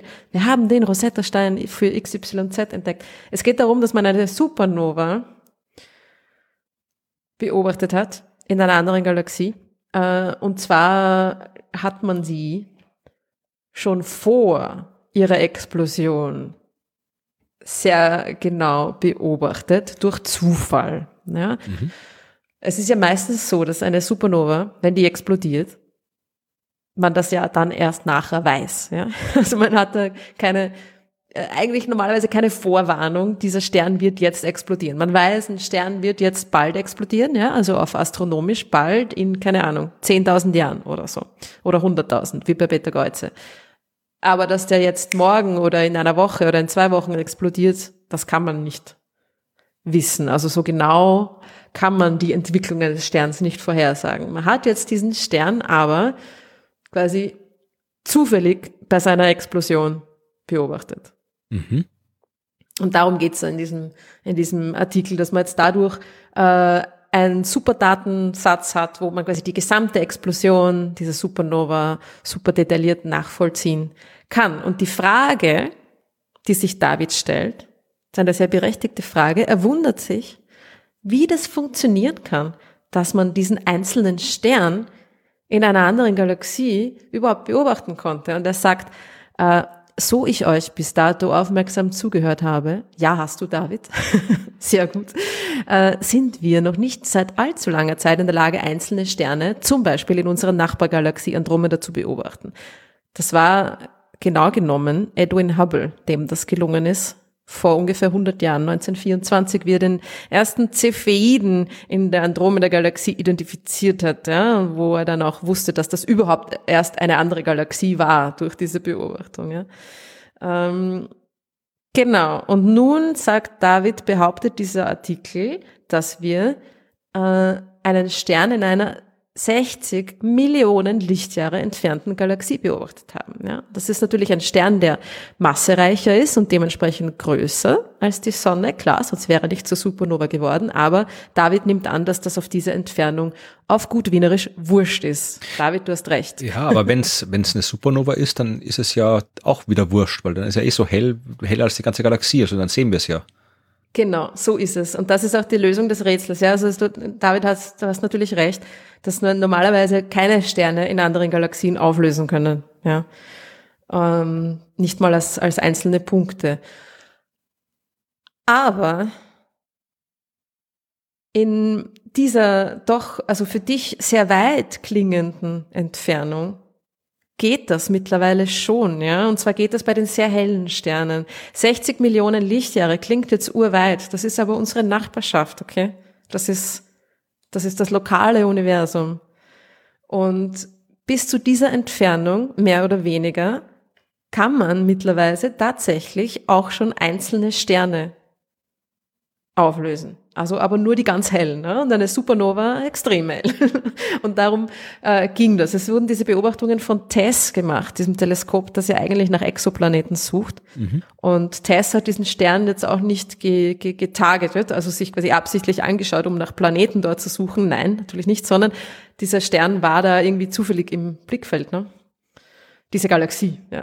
Und äh, dadurch gab es aber schon diese Beobachtungsdaten, weil die da zufällig auch drinnen waren und dann ähm, konnte man die auch verwenden. Es ist jetzt, wie genau die Daten aussehen, weiß ich nicht, ja, aber ich, ich vermute, dass da natürlich schon mehrere Sterne überlagert waren und dass dann halt einfach nach der Explosion dieser Supernova dann diese, diese Supernova quasi alles andere natürlich überstrahlt hat. Ja, aber bevor sie explodiert ist, hat man jetzt wahrscheinlich auch nicht jetzt diesen Einzelstern da wirklich als einzelnen Punkt beobachtet, sondern da waren dann da waren mehrere überlagert. Man kann die aber doch recht gut schon auseinander äh, rechnen, auch wenn es nicht zu viele sind.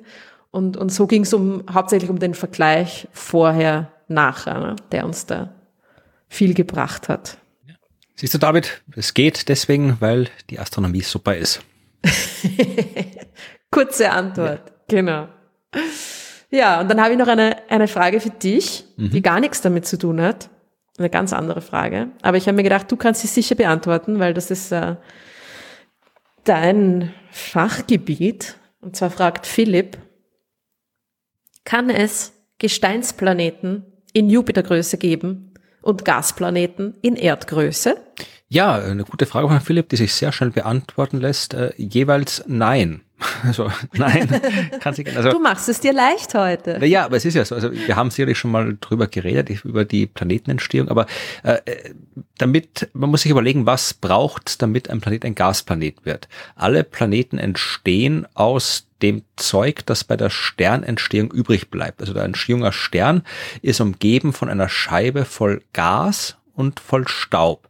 Ja, der Staub ballt zusammen im Laufe der Zeit durch Gravitationskraft, bleibt aneinander kleben, kollidiert, wächst an, bis du so eine Scheibe hast, die voll mit so größeren und kleineren Asteroiden ist, Steinchen ist, Kieselsteinen ist, Staub ist, also so Zeug. Und aus dem entstehen dann die Planeten. Und wenn du Planeten hast, ja, dann haben die natürlich, äh, je mehr Masse sie haben, umso größere Gravitationsanziehung, mit der sie dann Zeug aus der Umgebung an sich binden können.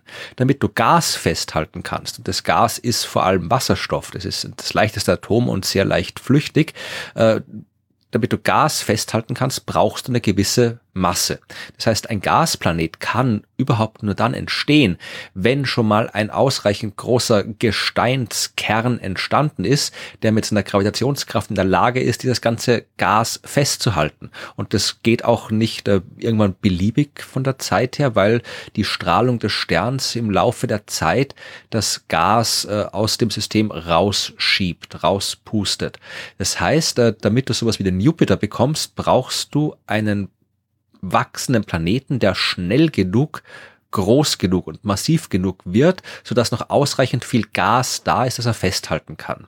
Ja, also ein kleiner Planet wie die Erde. Wir haben ja deswegen so gut wie keinen Wasserstoff bei uns. Wir haben sehr viel Wasserstoff, aber halt in Form von, in Form von äh, Wasser, ja, oder anderen äh, chemischen Verbindungen. Aber wir haben keinen molekularen Wasserstoff bei uns, weil die Erde das nicht festhalten kann. Die hat zu wenig Masse. Deswegen ist es ja auch so nervig, äh, wenn dann wir unsere Energie jetzt sagen wir mal auf Wasserstoff umstellen wollten würden. Das funktioniert so gut wie nie, weil wir Ich wollte gerade sagen, das rettet uns doch vor dem vor der Klimakatastrophe, naja, oder? Im Prinzip schon, aber das ist wieder, wieder eine ganz andere Geschichte. Aber wir müssen den Wasserstoff halt herstellen. Wir haben ihn halt nicht. Wir müssen Wasser nehmen oder irgendwas anderes und müssen das chemisch aufspalten, damit Wasserstoff rauskommt und das braucht braucht Energie und in so gut wie allen Arten, wie man dieses das machen kann, äh, ist die Energie halt muss die Energie in einer Form kommen, die halt dann äh, nicht klimafreundlich ist. Ja, also äh, Wasserstoff und grüner Wasserstoff ist ein ganz anderes Thema, aber wir haben es deswegen dieses Problem, weil die Erde Wasserstoff nicht festhalten kann. Das heißt, es kann keinen Gasplaneten geben, der klein ist. Gasplaneten müssen groß sein und Umgekehrt ist es das Gleiche. Äh, du kannst keinen Gesteinsplaneten haben, der so groß wie der Jupiter ist, weil der zwangsläufig im Laufe der Zeit wahnsinnig viel, äh, der Entstehungszeit wahnsinnig viel Gas an sich gebunden hätte. Der kann ja die Gravitation nicht abschalten. Also was du haben kannst, ist äh, in ganz besonderen Fällen kann es zum Beispiel sein, dass du einen Planeten hast, ja, so groß wie der Jupiter, vielleicht noch größer, mit einem extrem fetten Gesteinskern in der Mitte, der seinem Stern enorm nahe kommt. Ja, das haben wir auch schon mal besprochen, die Migration, dass Planeten zu ihrem Stern hin oder von ihrem Stern weg wandern können unter bestimmten Umständen. Und wenn der dann ganz, ganz nah am Stern dran ist, dann kann die Strahlung, die Wärme des Sterns diese Gasschichten wegpusten und dann bleibt nur der Gesteinskern übrig, der dann vielleicht größer sein kann als die Erde. Aber ja, du kriegst keinen so großen Gasplanet, äh, keinen so großen Gesteinsplaneten wie den Jupiter, weil das Gestein ist ja nicht einfach nur nur, das ist ja kein Beton oder sonst irgendwas, das ist ja alles, was das rumfliegt. Du hast da wahnsinnig viele radioaktive Elemente drin immer. Also der Kern der Erde ist ja auch deswegen so heiß und flüssig, weil da so viele radioaktive Elemente mit drin sind, die mit ihrer Zerfallswärme das Erdindere warm halten und entsprechend größere Gesteinsplaneten hätten entsprechend mehr Wärme. Das heißt, die wären dann wahrscheinlich auch komplett flüssig, äh, würden dann äh, auch wieder irgendwie äh, teilweise gasförmig das Gestein ausdampfen. Also das funktioniert einfach von der Planetologie her nicht. Also es kann Gasplaneten geben, die müssen groß sein. Es gibt Gesteinsplaneten, die müssen klein sein. Und dazwischen gibt's so Übergangsstadien, sowas wie Neptun, Uranus, das sind so, so Mischdinger, also nicht ganz so groß wie die Gasriesen mit nicht ganz so dicken Gasschichten, aber äh, man kann da nicht beliebig hin und her tauschen. Mm, und dann haben wir noch eine Frage bekommen, die ich auch sehr interessant fand. Ich glaube zwar, dass wir das vielleicht sogar schon mal erklärt haben, aber weil es so ein wichtiges Thema ist, reden hm. wir nochmal drüber. Hauke möchte wissen, wie schnell sich das Universum eigentlich ausdehnt. Und wenn man einen Meter Weltraum hernimmt, wie viel das zum Beispiel nach einer Sekunde dann wäre. Und ähm, die weiterführende Frage ist dann auch gleich, wieso er sich nicht selber ausdehnt und ob es nur die Gravitation und die Bindungsenergie der Atome ist, die das verhindert. Ja. Äh, also ja, das letztere Mal ja. Der zweite Teil, genau, der zweite Teil, Hauke, genau so ist es. Du dehnst dich nicht aus, weil die extrem schwache Kraft der Gravitation und die viel, viel, viel stärkere Bindungsenergie der Atome, beziehungsweise der Atom, innerhalb der Atomkerne, ähm, die Expansion ganz leicht überwinden kann. Das Ding mit der Expansion des Universums ist, dass die unfassbar extrem langsam stattfindet. Okay? Mhm. Nur weil das Universum so wahnsinnig groß ist, können wir das überhaupt beobachten. Ja, die, die Expansion des Universums ist ja mit der sogenannten Hubble-Konstante festgelegt. Und die ist in der Größenordnung von etwa 70 Kilometer pro Sekunde pro Megaparsec. Ja, das heißt, ein Megaparsec wird in einer Sekunde, jede Sekunde um 70 Kilometer länger. Das heißt, man muss jetzt nur noch Megaparsec auf einen Meter runterrechnen und dann kann man genau, das Ergebnis so kriegen, was Hauke wissen wollte. Genau, ein Megaparsec, eine wirklich, wirklich weite Entfernung ist 3,26 Millionen Lichtjahre und diese unfassbar riesige Entfernung wird um nur 70 Kilometer länger. Ein Meter würde in einer Sekunde um etwa ein Tausendstel eines Protonendurchmessers größer werden. Okay. Ja, das ist nicht viel. Ist nicht viel. Ja? Also das Universum expandiert un unpackbar langsam. Ja, und äh, für das, äh, ich weiß nicht, ob ich das schon mal erwähnt habe, aber es ist auch so eine Veranschaulichung, die vielleicht ganz nett ist für das, warum man selbst sich nicht ausdehnt oder warum die Erde jetzt nicht immer größer wird oder so. Weil es ja mehr Kräfte gibt als nur die Expansion, die halt da den Raum mehr werden lässt. Also man kann sich das so vorstellen, wenn ich jetzt ein Gummiband nehme und äh, das, ich, ich ziehe das mit beiden Händen auseinander, ja, dann wird das Gummiband immer größer, logischerweise.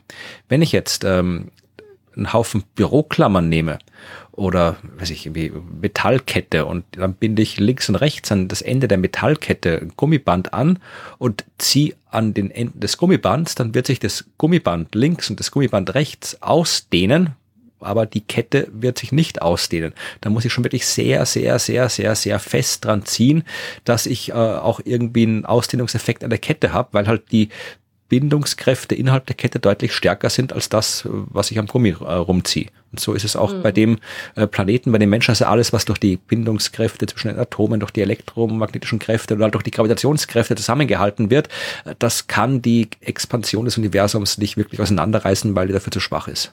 Mhm. Genau. Ja, das fragt Hauke. Und Hauke, ich habe gerade die E-Mail aufgemacht. Äh, Hauke hat auch dazu geschrieben, äh, weil die Frage öfter kommt, es sagt dann auch, das ist ein Männername aus Norddeutschland, was ich natürlich weiß. Und ich kann allen nur empfehlen, den äh, der berühmtesten Hauke ist wahrscheinlich Hauke Haien aus dem schönen Buch Der Schimmelreiter von Theodor Storm. Also das lest das auch mal. Ist zwar keine Science Fiction, aber es ist nett. Danke für die Empfehlung. Eine Frage habe ich noch für dich. Bitte, ja. Eine interessante Frage mhm. von Lars okay. zum Abschluss, der eine Frage zum Licht hat. Ja. Und zwar nämlich, äh, möchte er wissen, ob, wenn sich Lichtstrahlen durch das Weltall bewegen, sie durch die Bewegung Energie verlieren. Und er stellt auch gleich klar, er meint damit jetzt nicht die, die Ausdehnung des Universums, die quasi das Licht streckt und dadurch äh, dem Licht Energie jetzt, äh, entzieht, sondern wirklich einfach nur quasi die Bewegung des Lichtes, ob die einen Energieverlust erzeugt. Naja, das würde ja heißen, dass das Licht langsamer werden muss. Mhm. Und das kann Licht ja nicht. Per Definition. Ich würde auch sagen, nein. Und ich würde auch sagen, dass es quasi die Ausdehnung des Universums halt da mh, mm, immer ein Faktor ist, ja. Also dass man, wenn das Licht sich durch einen komplett statischen, leeren Raum bewegen würde, würde es nicht an Energie verlieren. Ne? Aber diesen, ex, diesen, diesen komplett statischen leeren Raum, den gibt's halt nicht. Ja? Also es gibt tatsächlich, ich weiß nicht, ob, ob äh, Lars das vielleicht ansprechen wollte, es gibt ja das Konzept der Lichtermüdung. Mhm. Das wirst du auch schon gehört haben, das ist das, mhm. was man äh, Mann, ich glaube, es war eh nur einer, äh, Fritz Zwicky, glaube ich. Mann wahrscheinlich, ja. ja. Äh, der, der, mal vor 100 Jahren gedacht hat, die Sache mit der Expansion des Universums, die, äh, das stimmt alles nicht. Äh, mhm. Und auch die Rotverschiebung, die wir ja beobachten, dass also die, die das Licht alles zu roten Wellenlängen hin verschoben wird, eben weil die Expansion des Universums halt sich alles von uns wegbewegt. Ähm, dadurch verschieben sich die Frequenzen eben zum Roten hin und dadurch können wir messen, dass sich alles von uns wegbewegt und wie schnell es sich bewegt. Äh, das ist gar nicht so, sondern das Licht verliert Energie im Laufe der Zeit, wenn es durchs All fliegt. Also es wird quasi müde und ähm, mhm. das war halt eine Zeit lang eine Hypothese, aber keine wirklich, ähm, wirklich populäre Hypothese und mittlerweile ist es auch widerlegt, weil man das tatsächlich so durch Supernova-Beobachtungen äh, zeigen kann, dass das Universum sich ausdehnt. Ja, also da kann man wirklich genau zeigen, ähm, durch, durch Zeitmessung. Ich verlinke eine Sternengeschichte, die ich darüber geschrieben habe, da kann man es im Detail nachlesen. Also äh, wir wissen, dass das nicht der Fall ist, dass das Licht quasi müde wird, dass das Licht äh, Energie verliert bei der Bewegung durchs Weltall. Wenn das so wäre, hätte das beobachtbare Effekte die zu erklären ja. jetzt zu weit führen würde, aber ich verlinke die Folge aus, dem, aus den Sternengeschichten, wo das drin steht. Und deswegen wissen wir, dass das Licht eben keine Energie verliert. Ja, aber es verliert trotzdem Energie, weil es sich ja immer durch einen sich ausdehnenden Raum eigentlich bewegt. Ja, es kommt davon, wie man jetzt Energieverlust genau definiert. Aber Stimmt. Jein. aber ja, genau. Es ist also genau das, was Lars quasi ausgeschlossen hat oder, oder was er nicht meinte, das wusste er natürlich, dass das, dass das so ist, ja. Ähm, das ist es und äh, jeglicher andere, jeglicher andere Energieverlust ist äh, mit höchster Wahrscheinlichkeit nicht der Fall. Ja. ja, also es sei denn, das Licht trifft auf, keine Ahnung, weg, wechselwirkt mit irgendwelcher Materie oder sowas, ja, aber das meint er ja auch Ja, nicht. genau, das hat ja. er ja auch gesagt, ja. das meint er auch nicht. Ja. Dass Lichtstrahlen von Materie absorbiert wird Nein. und so weiter. Genau, also der, der statische leere Raum verursacht dem Licht keine Anstrengung. Ja, das ist, das ist schön fürs Licht. Also die kann, kann einfach ja. rumlaufen die ganze Zeit, ohne müde zu werden. Oh, voll. Hm. Sei es gegönnt, dem Licht zumindest. Ne? Ja. ja, na das war's mit den Fragen. Ähm, vielen Dank euch. Wie gesagt, schreibt uns an fragen at dasuniversum.at, wenn auch ihr eine dringende Frage an das Universum habt, ja, die ihr gern beantwortet hätte. Schreibt uns auch, wenn ihr eine nicht so dringende Frage habt. Das sind die besten, weil wir kommen eh nicht dazu, alles zu. Ihr könnt uns auch einfach so schreiben, ohne Frage, aber dann bitte an hello at dasuniversum.at, beziehungsweise ihr könnt doch einfach an Fragen schreiben, wenn ihr Nein, nein, nein, nein. Einfach so eine nette Nachricht habe. Ich bin da nicht so streng. Der Florian schon. Der Florian sagt nur an hello at dasuniversum.at. Ja, ach, schreibt das irgendwo. Ist mir schon, ist mir alles recht. Ja, ja, dann kommen wir jetzt zum neuen von der Sternwarte. Na, mit bin schon gespannt. einem großen Outing. Okay. Wir sind bei Neues von der Sternwarte mit Evi. Hallo Evi. Hallo Florian. Und es gibt gar nichts Neues von der Sternwarte, was du heute erzählen willst. Nein, diesmal gibt es nichts Neues von der Sternwarte. Diesmal werden wir einen Exkurs wagen. Ja, dann wage. Um was geht's denn? Äh, es geht um ein großes Outing von mir. was einige nicht wissen. Und zwar, ähm, ja, dass ich auch noch nebenbei, also neben der Arbeit und neben dem Astrostudium, mache ich nebenbei noch ein zweites Studium und da schreibe ich gerade den Master und ähm, ja, da beschäftige, mich, beschäftige ich mich unter anderem mit der Wissenschaftskommunikation. Also ich versuche schon einen Brückenschlag zur Astronomie auch zu machen in meiner Masterthesis. Was ist das genau für ein Studium? Äh, Studium ist äh, strategische Kommunikation und PR, also ganz was anderes. Und nicht an der Sternwarte? Nein, es ist nicht an der Sternwarte, es ist an der Donau-Uni Krems. Okay. Und aber das ist jetzt kein explizites Studium zur Wissenschaftskommunikation? Nein, nein, eben nicht. Das ist ein Masterlehrgang eben für strategische Kommunikation und PR. Und da mache ich aber dann die Masterthesis jetzt zur Wissenschaftskommunikation. Also ich spezialisiere mich da jetzt in meiner Arbeit darauf. Und was hat das mit Astronomie jetzt zu tun, was du da jetzt mit deiner Masterarbeit machst?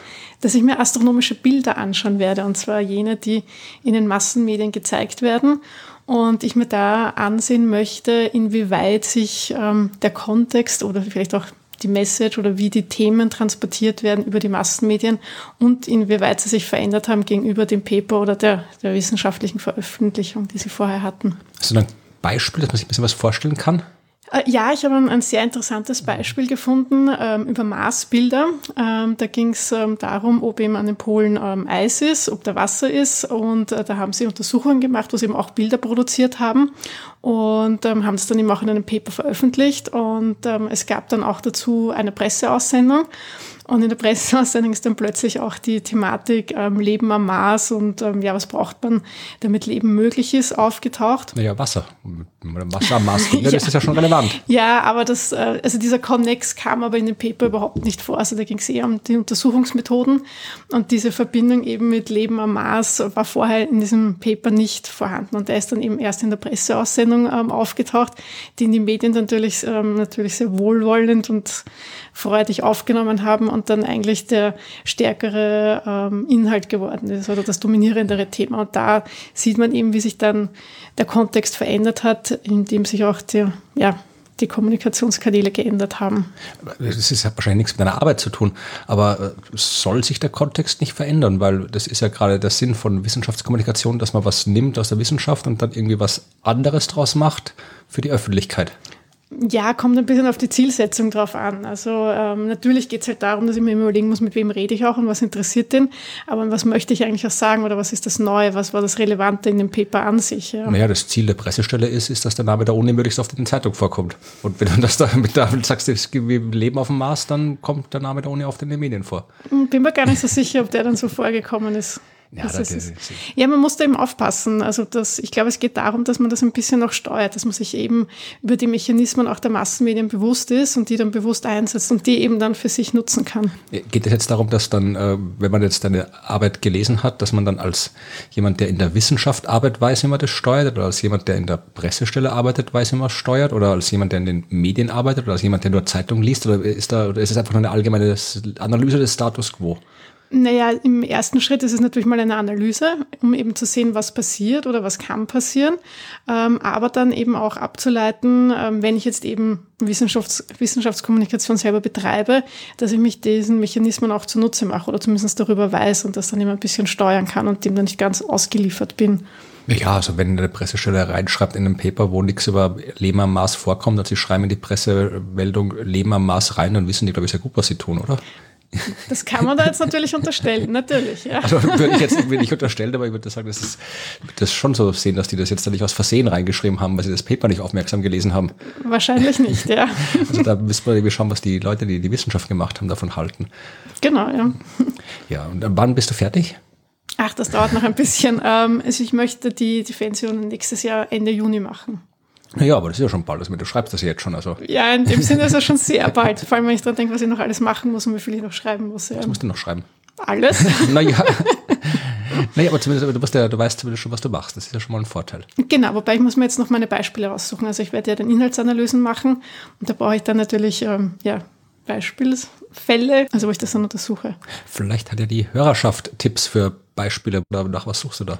Naja, es geht vor allem darum, dass es Themen sind, die auch in den Massenmedien abgebildet worden sind. Also das ist wahrscheinlich auch so ein bisschen, ähm, ja, was ich herausarbeiten muss, welche Themen da überhaupt auch abgebildet werden. Also Aliens, schwarze Löcher, Asteroideneinschläge. Ja, genau. Und deswegen, also ein Beispiel wahrscheinlich wird auch das schwarze Loch werden, also das Bild vom, vom schwarzen Loch. Okay. Na, ich bin gespannt, was rauskommt. Und wenn du dann Master bist, was machst du dann damit?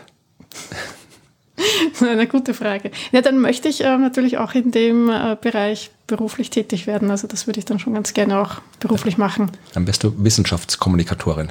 Genau. Ja, das ist doch schön. Es kann nie genug Wissenschaftskommunikation geben, weil die Leute immer noch viel zu wenig über Wissenschaft wissen. Und das gilt leider ganz besonders für Österreich. Das hat nämlich die EU festgestellt, also nicht die EU an sich wahrscheinlich, das, sondern eine, eine Organisation der EU, Eurobarometer, die fragen immer wieder mal so Sachen ab in der EU und äh, schauen, wie die Länder so drauf sind. Und in einem Eurobarometer, das im September rauskam, ging es darum, was die Menschen in der EU so von Wissenschaft halten, so allgemein. Also wofür sie sich interessieren, was sie darüber wissen, wie sie Wissenschaftlerinnen und Wissenschaftler sehen und äh, stellt sich raus, äh, Österreich schneidet gar nicht mal so gut ab. Wir sind ein Land, das sehr, wenn es um Wissenschaftsignoranz geht, äh, sehr weit vorne ist, also an dem Ende, wo man nicht sein will.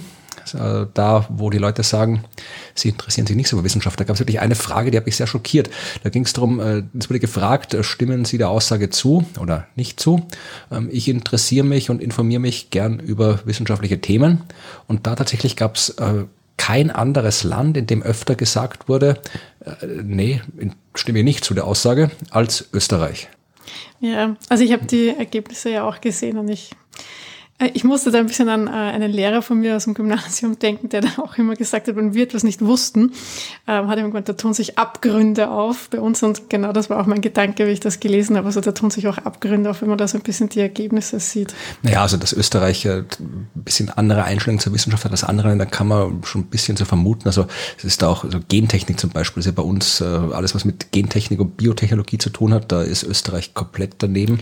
Ja, aber da glaube ich zum Beispiel auch, dass da die Rolle der Massenmedien ein bisschen unterschätzt wird. Ich glaube, dass die da sehr wohl einen ziemlichen Einfluss haben auf die ja. Einstellung, weil sie das jahrzehntelang betrieben haben. Du bist die Kommunikationswissenschaftlerin, ich, das ist nur meine Laienthese, aber wenn man sich anschaut, die, die Boulevardmedien in Österreich, die haben ja seit Jahrzehnten nichts anderes getan, als Kampagnen gegen alles zu fahren, was äh, Gen im Wort drin hat.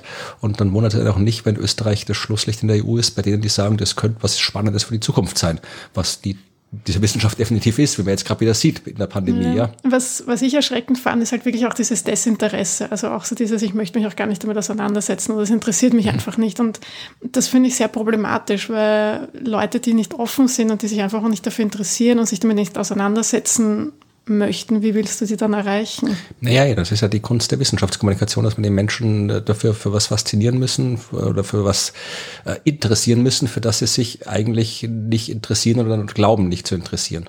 Ja, aber das ist ja fast schon eine ablehnende Haltung. Also. Ja, eh.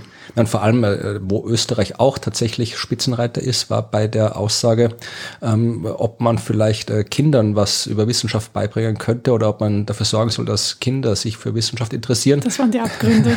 Und da hat auch, äh, war Österreich auch ganz bei denen dabei, die am, am häufigsten gesagt haben, nee, braucht man nicht, bringt nichts, ist sinnlos. Ja, und auch im, im, im, Alltag. Das ist ja, ja, also auch im, ja. Wissenschaft spielt im Alltag keine Rolle, da auch Österreich ganz vorne. Also Österreich ist offensichtlich ein Land voll mit Wissenschaftsignoranz, ignoranter und Wissenschaftsfeindlichkeit, mehr als andere Länder. Das heißt, es ist gut, dass es dann mehr Menschen gibt, die sich um Wissenschaftskommunikation kümmern. Also genau, da gibt es noch ganz viel für mich zu tun, wenn ich dann meinen Master habe. Ja, also studier schnell zu Ende, dass da was weitergeht. Ja, ich werde mich bemühen, auch hier. Gut, bis zum nächsten Mal. Bis dann, tschüss. Tschüss.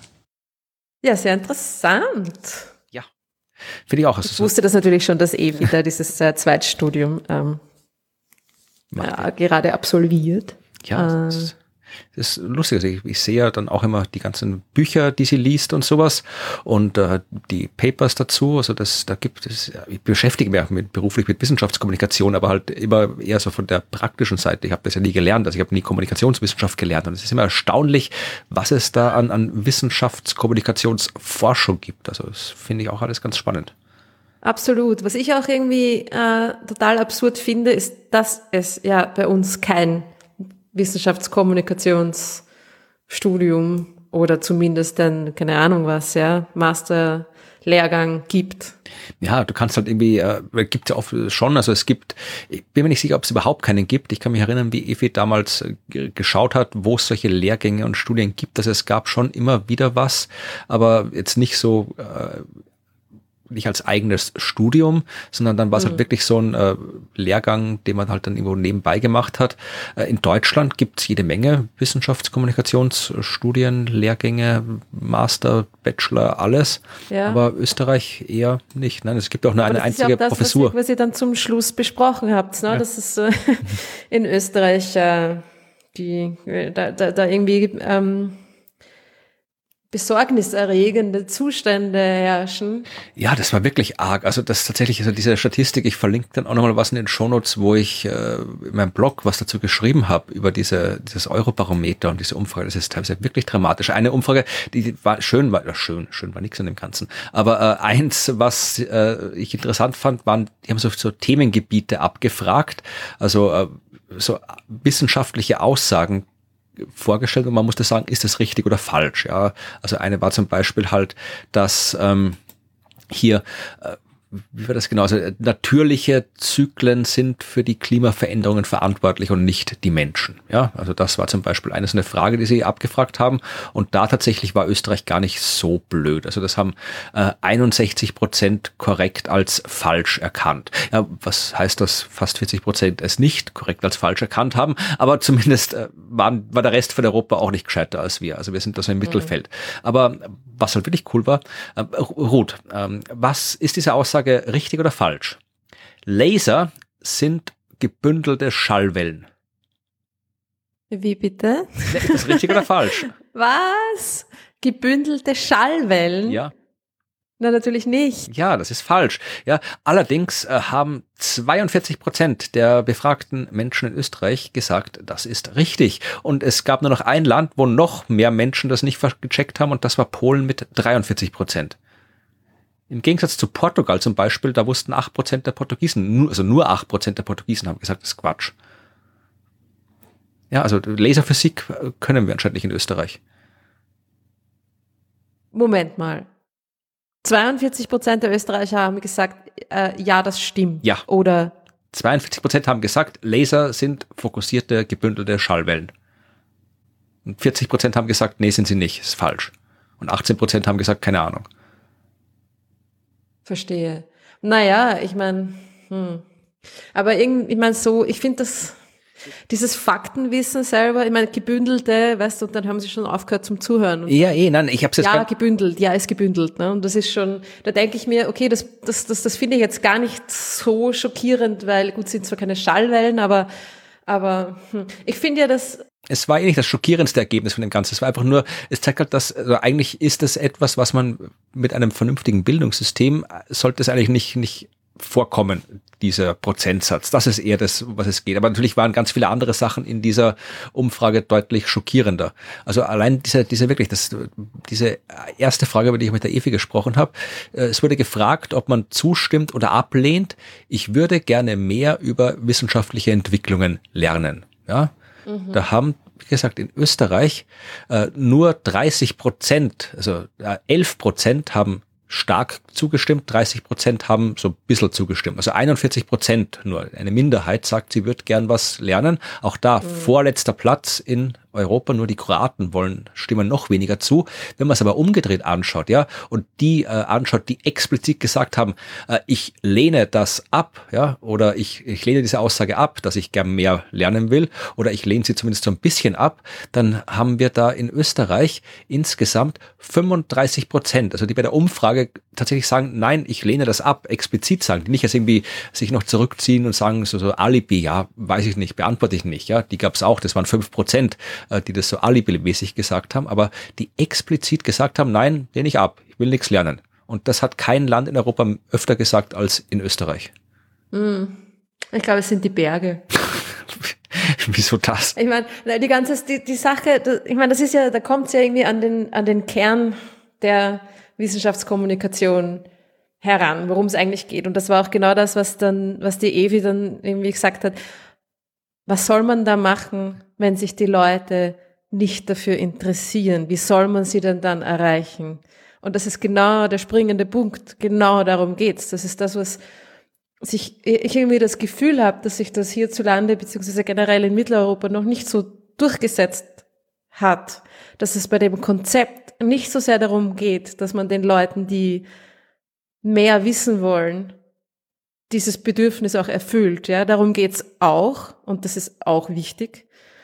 Da sind wir wieder beim Thema vom, vom, am Anfang ne, mit der Begabtenförderung. Das ist total wichtig, dass man den Leuten dieses Bedürfnis erfüllt. Aber eigentlich geht's bei der Wissenschaftskommunikation darum, ein Vertrauensverhältnis aufzubauen, ja, zwischen der Wissenschaft und den, unter Anführungszeichen, normalen Menschen. Es geht darum, eine Verbindung herzustellen. Es geht darum, äh, den Menschen klar zu machen, dass sie das betrifft und dass sie das mehr noch, ja, dass sie damit in Verbindung stehen, dass das einen, einen, einen, äh, eine Bedeutung in ihrem Leben hat, in ihrem täglichen Leben. Das ist dieser Begriff des äh, äh, Science Capital, ja, ja. Das, das, das wissenschaftliche Kapital, das wir haben.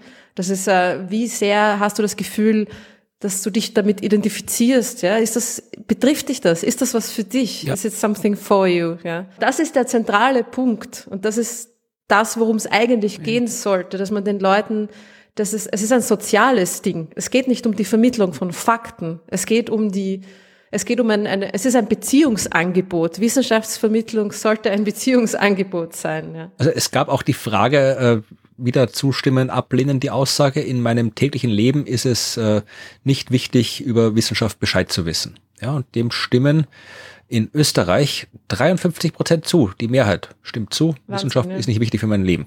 Ja, auch wieder. Es gibt nur noch Griechenland und Bulgarien bei mir. Und natürlich äh, hast du recht, dass das äh, gut Faktenwissen musst du auch vermitteln. Du musst jetzt irgendwie hier vermitteln, keine Ahnung, was ist äh, eine mRNA-Impfung? Das ist jetzt ein aktuelle Wissenschaftskommunikationsthema. Das ist ein Faktenwissen, das vermittelt gehört. Das ist auch Aufgabe der Wissenschaftskommunikation. Ja. Aber natürlich äh, spielt es auch eine große Rolle, dass man eben wirklich, dass man den Menschen zeigt, dass Wissenschaft eine Rolle spielen kann in ihrem Leben, dass Wissenschaft äh, Freude bringen kann im Leben oder dass Wissenschaft auch auf welche Art und Weise immer äh, relevant ist für ihr Leben. Und dazu braucht es halt, ja, es braucht ein bisschen die richtige Beziehung, aber auch das ist ja in Österreich gestört. Auch das, auch das ist abgefragt worden. Man hat gefragt, ähm, wie man, äh, welche Wörter, also Adjektive beschreiben die Wissenschaftler gut oder schlecht. Ja? Und ein Wort war ehrlich. Der EU-Durchschnitt äh, bei dieser Frage liegt bei 58 Prozent Zustimmung. 58 Prozent der Menschen im EU-Schnitt sagen, Wissenschaftler mit dem Wort ehrlich gut beschrieben. Es gibt vier Länder in der EU, bei dem eine Minderheit, nur eine Minderheit, weniger als 50 Prozent dem zustimmt, dass ehrlich eine gute Beschreibung für Wissenschaftler ist. Und äh, unter diesen vier Ländern sind Bulgarien und Zypern und dann ganz am Ende dieser Statistik, ja, also mit Zustimmungsrate von unter 50 Prozent mit der niedrigsten Zustimmungsrate von 47 Prozent und 46 Prozent, ehrlich beschreibt Wissenschaftler gut, sind die Länder Österreich und Deutschland. Tatsächlich. Da trifft's wieder das, was äh, der Herr Böhmermann irgendwann mal gesagt hat, Deutschland, das Österreich Mitteleuropas. ja, ja, okay. Nein, aber das ist recht. Das zeigt nur, dass, dass es wirklich ein großes ja, Beziehungsproblem gibt zwischen Na, der Wissenschaft und, das, und Österreich was, das, oder den da Menschen. Muss man einhaken, ja. weil das Faktenwissen, das lässt sich leicht vermitteln, ja, und das kommt von selber. Wenn du einfach den Leuten Darum geht's ja auch mit diesen Role Models mhm. zum Beispiel. Wenn du den Leuten einen Astronauten hinstellst, ja, ins Klassenzimmer zum Beispiel, und die, und die Kinder reden mit dem, können den angreifen. Ich weiß schon, ich will die Astronauten angreifen. Äh, aber das ist, das ist genau das, ja. Eine, eine Beziehung herstellen und eine, eine Nähe, ja. Das ist, mm, das, das ist das Um und Auf. Und darauf, darauf müssen wir uns konzentrieren. Ja, aber auch das ist wieder, also das, natürlich muss, es gibt Menschen so wie ich oder wie du, die halt Wissenschaftskommunikation so von sich aus machen als Beruf. Also mich hat keiner dazu aufgefordert, das zu machen. Ich habe das selbst gemacht. Ich, ich arbeite auch für niemand. Ich mache das ja aus meinem eigenen Antrieb heraus, dass ich gern will, dass Wissenschaft in die Welt kommt und du genauso. Aber der Großteil der Wissenschaftskommunikation wird ja, ist ja institutionell. Also es passiert ja, ja, aus den Unis raus, aus den Forschungseinrichtungen raus. Und da hat mir auch, also jetzt hat mir Evi auch noch geschickt, die hat sich ja mit dem Thema für ihre Masterarbeit sehr beschäftigt und die hat mir dann einen sehr interessanten Link äh, geschickt. Es gibt in Österreich ein Transparenzportal. Da kann man schon nachschauen, was wo irgendwie gefördert wird. Also zumindest bei manchen Sachen. Alles ist ja auch nicht transparent mhm. bei uns, wie wir wissen. Aber äh, in dem Fall ist es das Transparenzportal äh, zum Programm zur Wissenschaftskommunikation. Ja, es geht darum, dass ich zitiere jetzt wissenschaftliche Inhalte aus FWF geförderten Projekten, also der FWF ist die staatliche Forschungsförderorganisation, das was in Deutschland zum Beispiel DFG ist, also das, wo der Staat Geld für Forschung hergibt. Das ist ein großer Batzen, also ein Großteil der Forschung an den Unis wird durch solche staatlichen Gelder gefördert. Ja, also wissenschaftliche Inhalte aus FWF geförderten Projekten an wichtige Zielgruppen in Österreich zu vermitteln. Das ist äh, das Ziel des Projekts. Zielgruppe sind Öffentlichkeit, Schulen, Medien und Politik. Ja, also es geht darum, dass man hier Geld beantragen kann, wenn man vom FWF ein Projekt gefördert bekommt, dann kannst du dich bei diesem Programm melden und sagen, du möchtest bitte Geld für Wissenschaftskommunikation haben. So, äh, prinzipiell eine gute Sache. Jetzt gibt es in diesem Transparenzportal eine Statistik, wie viel da ausgezahlt worden ist. Und zwar, jetzt ist nicht umfangreich, sind die Jahre 2018, 2019, 2020. Äh, 2018 sind ausgezahlt worden, ich, ich komme mit der Skala nicht klar, die Skala geht also bis von 0 bis 2,5 und es sind die Summen in 100.000 Euro pro Jahr. Also wir haben zweieinhalb mal 100.000 sind 250.000, extrem wenig ja. ist der Punkt, oder? Unfassbar wenig. Ja, das Problem ist, dass es unfassbar wenig ist. 2019 waren es 99.000 und 2020 waren es 81.000 Euro. Das muss man sich mal vorstellen. Also diese, die Summe, die, ich weiß jetzt nicht, ob es daran liegt, dass weniger ausbezahlt wird. Dass, also, wenn es natürlich, es liegt daran, dass weniger ausbezahlt wird, weil das sind ja die Zahlen. Aber ob es daran liegt, dass weniger Geld zur Verfügung gestellt wird oder dass äh, weniger Leute das beantragen oder vielleicht auch, dass die viele Leute das beantragen, aber die Qualität so schlecht ist, dass wenig genehmigt wird. Das weiß ich auch nicht. Aber so oder so hapert es irgendwo. Entweder die Wissenschaftskommunikation ist zu schlecht, um gefördert zu werden, oder es findet keine Wissenschaftskommunikation statt, die gefördert werden kann, oder äh, es gibt kein Geld, um Wissenschaftskommunikation zu fördern und jede der drei Möglichkeiten ist nicht gut. Es ist wahrscheinlich eine Kombination aus all of the above, würde ich sagen. Ja. Ja, aber das ist, wie gesagt, also das da irgendwie. Ja, da tun sich Abgründe auf, ne? Wie, ja. die, wie gesagt das ist ja. wirklich so. Dabei wäre es gar nicht so schwer. Ich meine, das ist das, was man irgendwie vielleicht auch vor allem jungen Leuten mitgeben kann, die sich junge Wissenschaftlerinnen, die sich für, für die Kommunikation interessieren, keep it personal. Ja, das ist das, das, wo man am meisten Impact hat. Es geht darum, dass die Leute eine die Leute wollen wissen, wer ihr seid und warum ihr das macht, um sich da überhaupt, also nicht nur weil es interessant ist, sondern auch um, um sich da, da irgendwie damit connecten zu können mit dem, was ihr da vermitteln wollt. Ja? Also es geht, es geht um die Relevanz, um die persönliche Beziehung und ähm, also ich glaube, ja. das Problem ist auch nicht so sehr die Technik der Wissenschaftskommunikation zu vermitteln. Also natürlich muss man das auch, man muss das auch lernen wie alles andere, man muss es beherrschen. Es gibt Dinge, die man gut machen kann und Dinge, die man schlecht machen kann und also das muss man auch lernen und da gibt es, gibt tatsächlich auch Angebote in Österreich. Also ich habe jetzt auf diversen Unis schon öfter mal Workshops gehalten zur Wissenschaftskommunikation und Vorträge. Also sowas gibt's und das ist auch wichtig. Aber ich glaube, das Hauptproblem ist, dass es erstens keine Wertschätzung dafür gibt, dass es äh, keine äh, Wertschätzung von den Stellen gibt, die für deine Karriere verantwortlich sind, äh, vielleicht auch in der Gesellschaft und in der wissenschaftlichen Community nicht. Also dass jetzt, äh, wenn ich jetzt sage, hier, wenn ich jetzt früher an der Sternwarte, zu der Zeit, wo wir noch beide an der Uni Wien, an der Sternwarte gearbeitet haben, du da hinstellst, sagst, so, ich mache jetzt einen Podcast, gab's nicht, aber ich äh, mache jetzt die Öffentlichkeitsarbeit. Das wäre jetzt nichts, wo dann Leute gesagt haben, ja cool, super, dass du das machst, sondern bestenfalls äh, hätte niemand was gesagt und schlimmstenfalls hätte einer gesagt, ja, na, mach das nicht, du hast da gefälligst zu forschen und Papers zu schreiben. Also ich glaube, da fehlt äh, die Wertschätzung aus ganz vielen Richtungen halt von den Leuten, Absolut. die das Geld verteilen, von mhm. den Leuten, die über die Karrieren entscheiden, von den Leuten, die in der die in der Politik sind, ja, die, die das auch eigentlich äh, Anliegen sein sollte, dass die Bevölkerung gut informiert ist. Also ich glaube, es ist ein Wertschätzungsproblem, was Wissenschaftskommunikation angeht. Es gibt da ganz viele, wenn du dir anschaust, Instagram und äh, YouTube und Science Slams und überall, da gibt's ja Unmengen Leute, die auch junge Leute, die gute Wissenschaftskommunikation machen, aber das wird halt noch nicht immer ja, wertgeschätzt. Das ändert sich ja jetzt schon auch. Ne? Es hat sich ja auch in den letzten 20 Jahren extrem viel getan. Das ja, aber ja noch nicht genug. Noch nicht genug. Und in Österreich noch extra genug. noch nicht genug, weil sonst wären wir da in dem Barometer nicht da, wo wir sind. Hm. Naja, wo, wo kommunizieren denn wir uns äh, ja. in der nächsten Zeit? Hast du was anzukündigen? Ja, ich habe äh, Sachen anzukündigen. Ich habe anzukündigen, dass ich am 15. November in Heidelberg sein werde. Ich war schon lange nicht mehr in Heidelberg, aber endlich bin ich mal wieder dort. Und zwar gibt's dort im Deutsch-Amerikanischen Institut beim International Science Festival Geist Heidelberg, kann man am 15. November um 20 Uhr einen Vortrag von mir anhören mit dem Titel Wunderbakterien und Sternenrotz. Ja, also es geht um das Buch über Mikroorganismen, das ich mit Helmut Junge gemeinsam geschrieben habe. Und ich werde dort ein bisschen was erzählen. So, es geht um Raumfahrt, es geht um ja, äh, Bananen, es geht um Sternenrotz, ja, es geht um Wunderbakterien. Also Vortrag von mir. Ich werde vielleicht ein Experiment noch ähm, einbauen. Äh, es gibt wahrscheinlich, äh, ich werde wahrscheinlich Alkohol mitbringen, ähm, der natürlich wissenschaftlich motivierter Alkohol ist. Also ich bringe nicht einfach nur so mit. Also ich hoffe, es wird ein, ein äh, schöner schöner Abend in Heidelberg. Wie gesagt, ich war vor drei Jahren, glaube ich, das letzte Mal da und freue mich schon sehr. Und wenn ihr kommen wollt, dann verlinke ich äh, die diversen Infos in den Show Notes. Ansonsten gibt's noch äh, Science Buster Shows. Am 11. November sind wir im Orpheum Wien. Am 20. November sind wir in Hachenburg. Das ist da so bei, bei Bonn, Köln, die Ecke irgendwo. War ich auch noch nie, aber wir sind dort, bin schon gespannt. Ich muss, glaube ich, irgendwie in neun Stunden mit dem Zug hinfahren, aber ich bin dort und neun Stunden zurück auch wieder. Und äh, für alle, die noch kurz entschlossen, nicht kurz entschlossen, so eher langfristig entschlossen, es ist erst am 24. November, aber man sollte kurz entschlossen sein, weil die Karten dafür bald weg sind, vermutlich.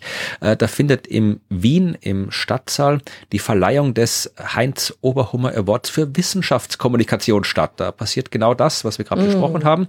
Die Ghostbusters zeichnen Menschen aus, die wirklich hervorragende Wissenschaftskommunikation gemacht haben.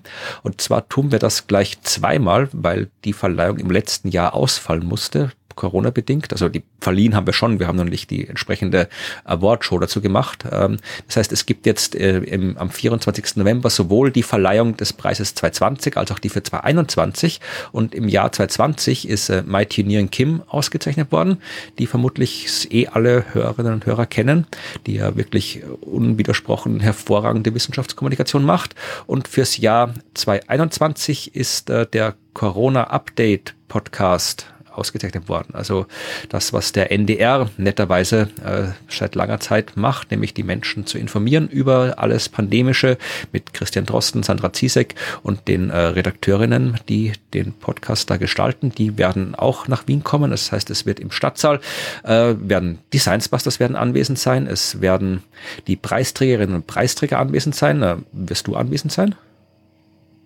Ah ja, stehe ich auf der Gästeliste oder? Ja, weiß ich nicht, hast du dich draufgeschrieben? Nein. Müsstest du noch machen, aber dann stehst du auf der Gästeliste.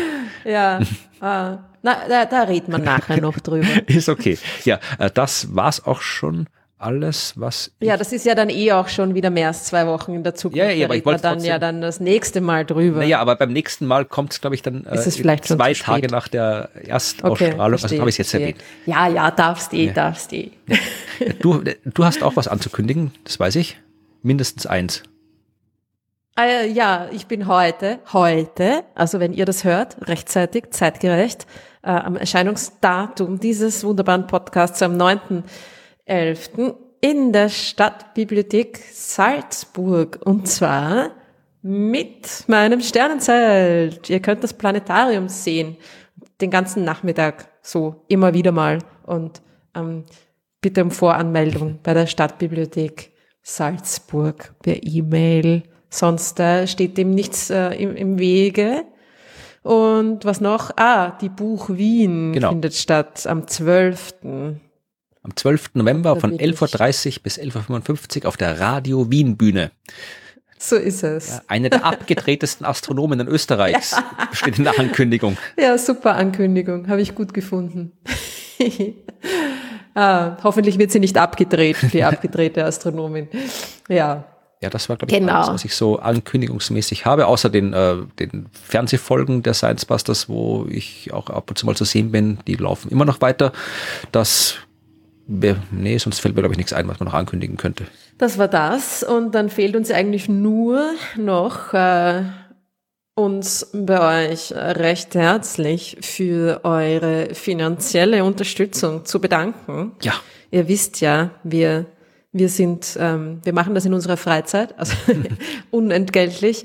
Äh, wir machen es nicht unentgeltlich, wir geben uns ja Geld. Schon gern das eine oder andere Eurochen von euch dafür, wenn ihr, wenn ihr das so, denn so gerne machen wollt. Wir freuen uns über Spenden. Das ist natürlich vollkommen in Ordnung, wenn ihr uns einfach nur so zuhört und Fragen stellt und ähm, euch erfreut an den Wunderbarkeiten des Universums, die wir euch da verkünden. Aber wenn ihr uns spenden wollt, bitte gerne ähm, über PayPal zum Beispiel, und das haben seit dem letzten Mal einige Leute getan, nämlich vielen herzlichen Dank an äh, Cedric, Wiebke, Matthias, Steffen, Stefan, Astrid, Lukas und Thomas. Dankeschön. Herzlichen Dank auch für eure netten Worte. Ihr, ihr schreibt immer so nette Kommentare auch dazu und das freut uns auch immer sehr, sehr, sehr herzlich.